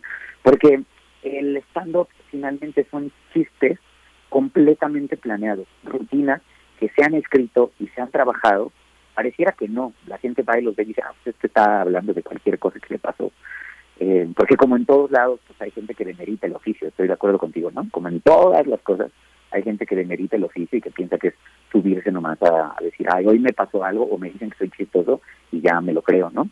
La realidad es que el stand-up también es una disciplina que se trabaja, ¿no? Tú eh, estudias herramientas eh, que, que, que provocan la risa, ¿no? Lo que provoca la risa es la sorpresa. Entonces, lo que uno trata de hacer todo el tiempo es sorprender. En, ¿Qué es lo que uno hace? Pues hace un pequeño engaño, ¿no? Como un mago, haces un pequeño engaño. Este, piensas que una cosa va para un lado, o más bien, eh, le das a entender a la gente que una cosa va para un lado y de pronto la sorprendes con otra cosa. Ahorita no se me viene mucho a la mente, pero bueno, digamos que eh, un, una persona va al doctor y le dice, doctor, tengo los dientes muy amarillos, ¿qué me recomienda? ¿no? Y uno lo que pensaría es, bueno, pues el doctor le va a decir que se lave los dientes, en la lógica, ¿no? En la lógica, uno pensaría, bueno, le va a decir que se lave los dientes, que use tal dentrífico, ¿no? Este, y el doctor se le queda viendo y le dice, use corbata café. Esa respuesta tan inverosímil del doctor nos podría llegar a sorprender y nos podría hacer que nos riéramos, ¿no? Porque rompe la lógica de lo que del pensamiento y de la realidad no eso es lo que los chistes hacen y eso es lo que nos hace reír cuando algo rompe la lógica de, del, del pensamiento no Eh, para eso hay que estudiar, hay que estudiar diferentes técnicas de hacer el engaño, de esconder el engaño y después de hacer la sorpresa. ¿no? Eh, y bueno, son rutinas que se hacen, que se estudian, que se escriben y luego que se prueban y que se dicen un montón de veces para ver que tenga este efecto. Eh, por eso es tan contrario la disciplina, porque entonces una, que es la improvisación teatral, hace este, eh, hace cosas en el momento y su humor más bien es involuntario. El humor de la improvisación viene de ver a los a los actores, a los improvisadores estar en esta tensión de cómo resuelvo el compromiso y, y en la creatividad de resolverlo, en la propia naturaleza es donde está la gracia. Y la otra es un humor que ya está probado, que ya va calado y que se ha escrito y se ha analizado, que viene perfectamente planeado, ¿no? Estas dos disciplinas parecieran contrarias, pero convergen pues en esta mística, en esta convención de que estamos en el cabaret privado del diablo y hay diferentes tipos de actos y entonces ves diferentes tipos de hacer comedia y por supuesto que lo que buscamos es reivindicar un poco el stand-up y que no sea el, el, clásico chiste de, de la gente que, que es anecdotario ahora, ¿no? Ahora cualquiera hace stand-up porque hace anécdotas, ¿no? Sino más bien sea de verdad un humor que busque ser mucho más intelectual y utilizar estas herramientas adecuadamente. Eso es lo que procuramos en el Infierno Social Club. Pues yo siempre me he llevado muy buenas, eh, muy gratas sorpresas en el Teatro Bar El Vicio, me han hecho reír, me han hecho reír de mí misma. Creo que ahí también hay una cuestión, eh, Emanuel Soto, cuando nos reímos de uno, de, de nosotros mismos. Eh, ay, ya se nos está acabando el tiempo, pero sí me quedo con esa espinita de, de la corrección política, de la cancelación, ¿no? De lo que has comentado tú.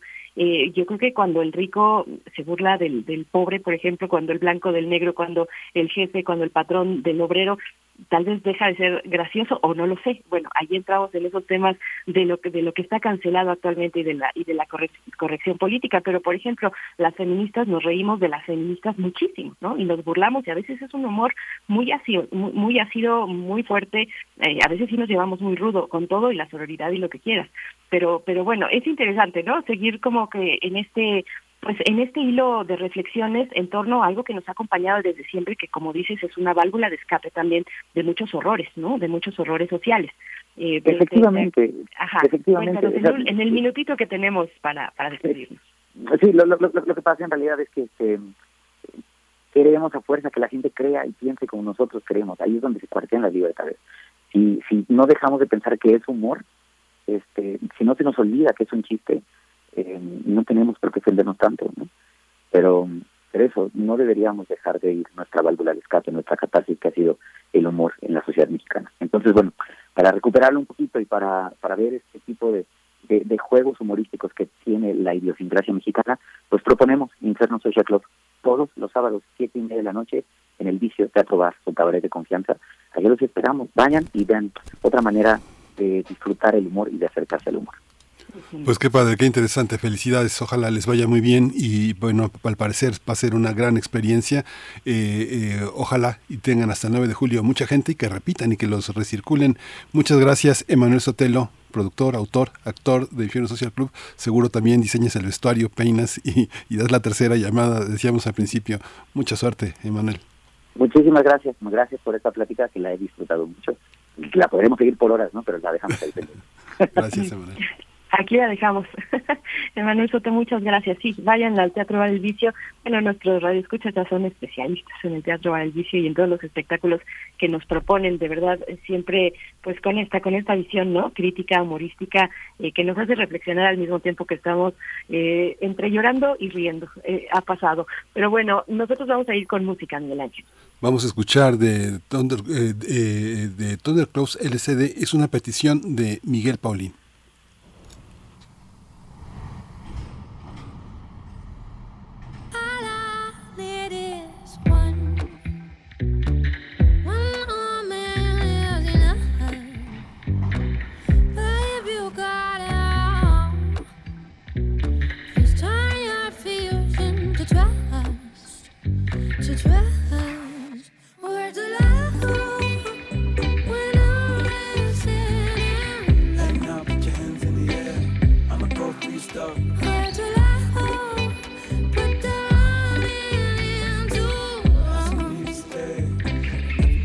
like a drug.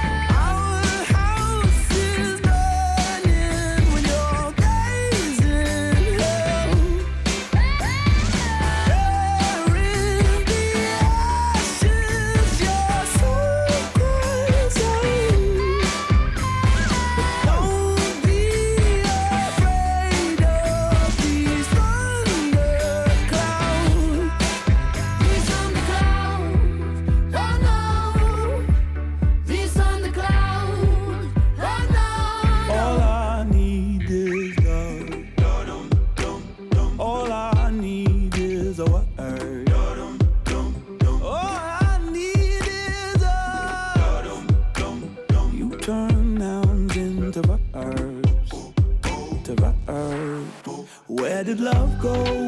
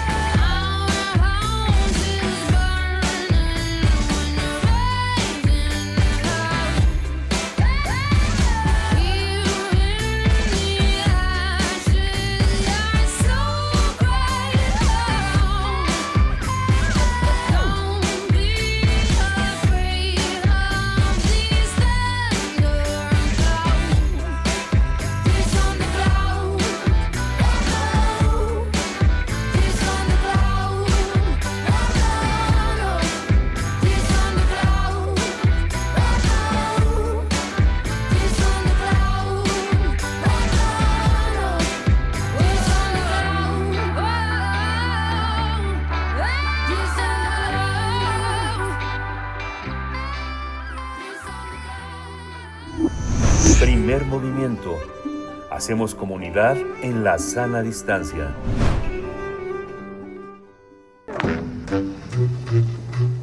Cineclub Hertziano. Pues aquí en Radio UNAM les tenemos una invitación y para hablar al respecto ya se encuentra con nosotros nuestra queridísima Frida Saldívar, productora de Radio UNAM, artífice de Gabinete de Curiosidades que se transmite eh, los sábados aquí en Radio UNAM. Y bueno, para hablarnos de este ciclo de cortometrajes, género, resistencias y diversidades. Eh, Frida Saldívar, ¿cómo estás querida? Hola Berenice, ¿qué tal? ¿Cómo están? También un saludo a Miguel Ángel, a toda la producción y radioescuchas de Radio UNAM. Qué gusto, muchas gracias por el espacio. Y sí, les quiero invitar a este a esta proyección que se va a tener en la sala Julián Carrillo el próximo miércoles 29 de este mes a partir de las 18 de, horas a las 6 de la tarde. Y esto se suma al ciclo de proyecciones que está convocando IMCINE, la Sandía Digital y también Urdimbre Audiovisual en torno justamente al género, resistencias y diversidades que nos muestran cuatro cortometrajes situados en diversas geografías del territorio mexicano, Guerrero, Sonora, Jalisco y Ciudad de México, que nos conducen a manera de un ritual audiovisual a conocer historias de rebeldía que cuestionan conceptos socialmente construidos en torno al género, las resistencias indígenas y la diversidad cultural. Les quiero comentar el primer cortometraje es Victoria, esto es dirigido por Eloísa Díez, también ha estado activa en Radio UNAM en otros momentos. Y bueno, aquí vemos sueños, heridas, promesas y victorias finalmente. Y nos nos hace la pregunta este cortometraje, ¿de qué se alimenta la identidad en una ciudad pequeña, caótica y conservadora en Jalisco, donde conocemos a Alex, quien construye su identidad y defiende sus sueños con la cuestión que siempre nos tiene en estos tiempos también eh, en discusión, cuando más bien es una cuestión de derechos humanos, ¿no? La paternidad gestante, la música y también ser hombre trans. Si quieren, escuchemos un fragmento de este corto, así que adelante, Rodri, muchas gracias.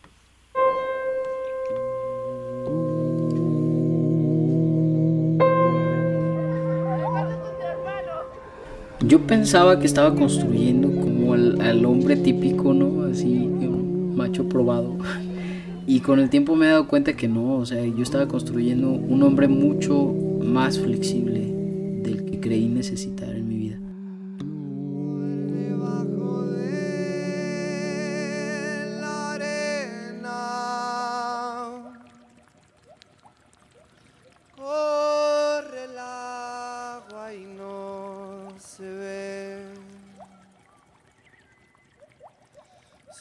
los ojos de mi prieta.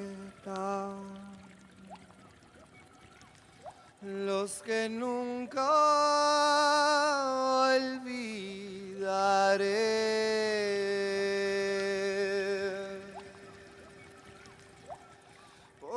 Es una victoria sobre lo imposible.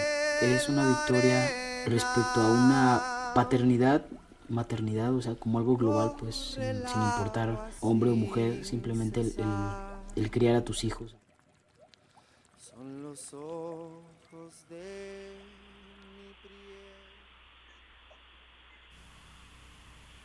Bien, pues ahí estamos. Regresamos contigo, Frida Saldívar. Acabamos de escuchar un extracto de historia eh, de la directora Eloisa Díez, que como ya has dicho es muy cercana a Radio UNAM. En su momento fue jefa de producción, eh, no hace tantos años, hace poquitos, y, se unió a la Sandía Digital ya hace también tiempo.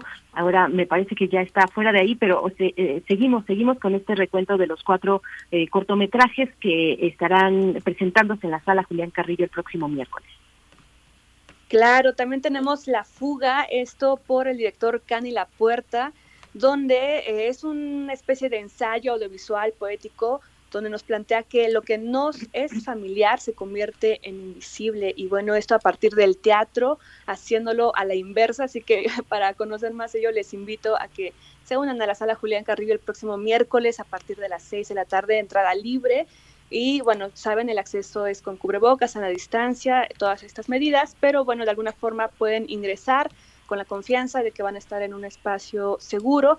Y también tenemos el cortometraje Somos Pequeñas. Esto es dirigido por Fernanda Galindo, donde conocemos a Sara, una joven Comcac o Seri también que habitan en Sonora, que canta en la iglesia evangelista de su comunidad y de ahí le propone a su amiga Celica participar en un concurso de rap junto a también varios amigos y su amiga acepta, pero la noche del concierto los planes cambian cuando Celica decide seguir un impulso urgente de libertad y esto en torno pues a un feminicidio que se comete ahí en su comunidad. También tenemos Flores de la Llanura, esto es un cortometraje dirigido por Mariana X Rivera y bueno, tras el feminicidio de Silvia, su prima Yesenia, que es tejedora ñomda de la llanura de Flores, construye un duelo poético y ritual donde los hilos, los sueños y el conocimiento textil, muy importante también de las mujeres, se entrelazan colectivamente en un acto de sanación y resiliencia, donde también vemos que la radio comunitaria teje esos hilos sociales y es- creo que este es de mis favoritos en la proyección por la cuestión también de hilar comunidades, hilar historias y también este, saberes ancestrales, ¿no? Así que yo les invito a que se unan a esta proyección de género, resistencias y diversidades el próximo miércoles en la Julián Carrillo a partir de las 6 de la tarde. Muchísimas gracias.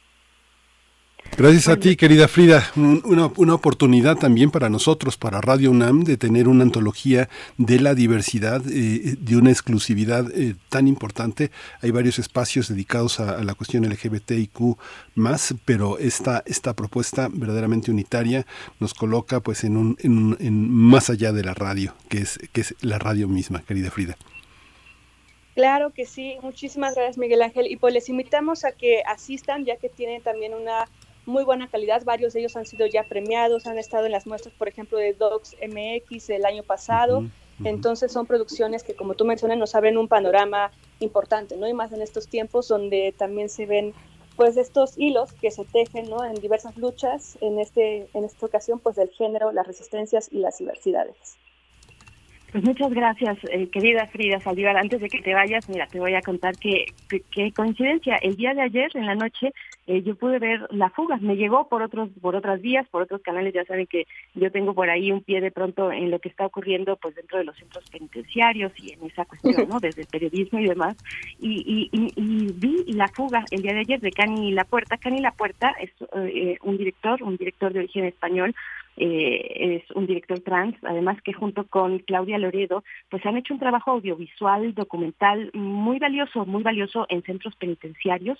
Eh, y, y bueno, ayer pude ver este este corto, este corto que es básicamente un tras bambalinas, es muy interesante, es un tras bambalinas de los ejercicios teatrales que realiza la compañía de teatro penitenciario.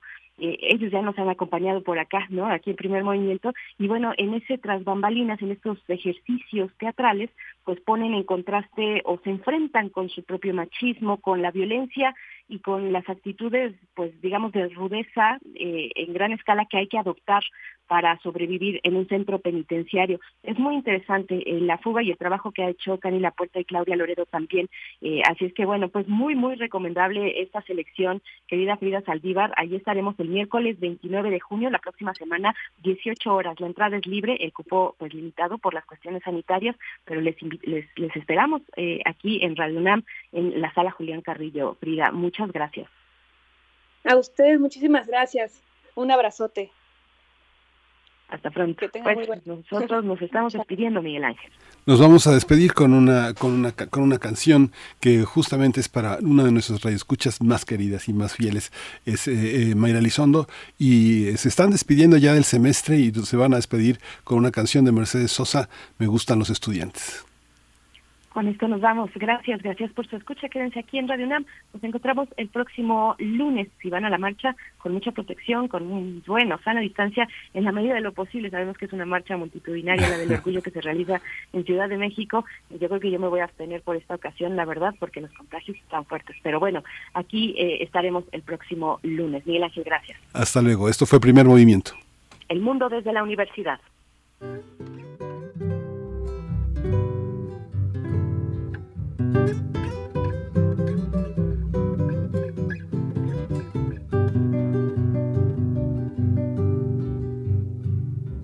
Que vivan los estudiantes, jardín de nuestra alegría. Son aves que no se asustan de animal ni policía.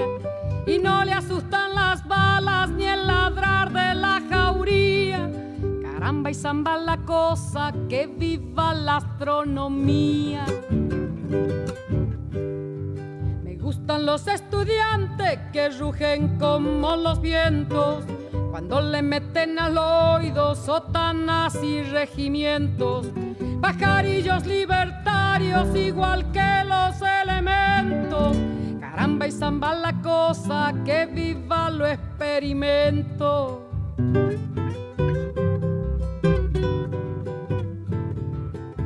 Me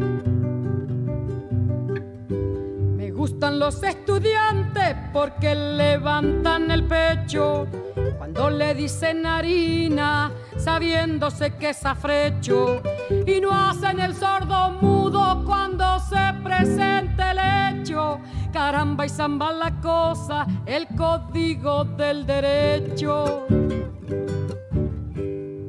Me gustan los estudiantes porque son la levadura pan que saldrá del horno con toda su sabrosura para la boca del pobre que come con amargura. Caramba y zamba la cosa, viva la literatura.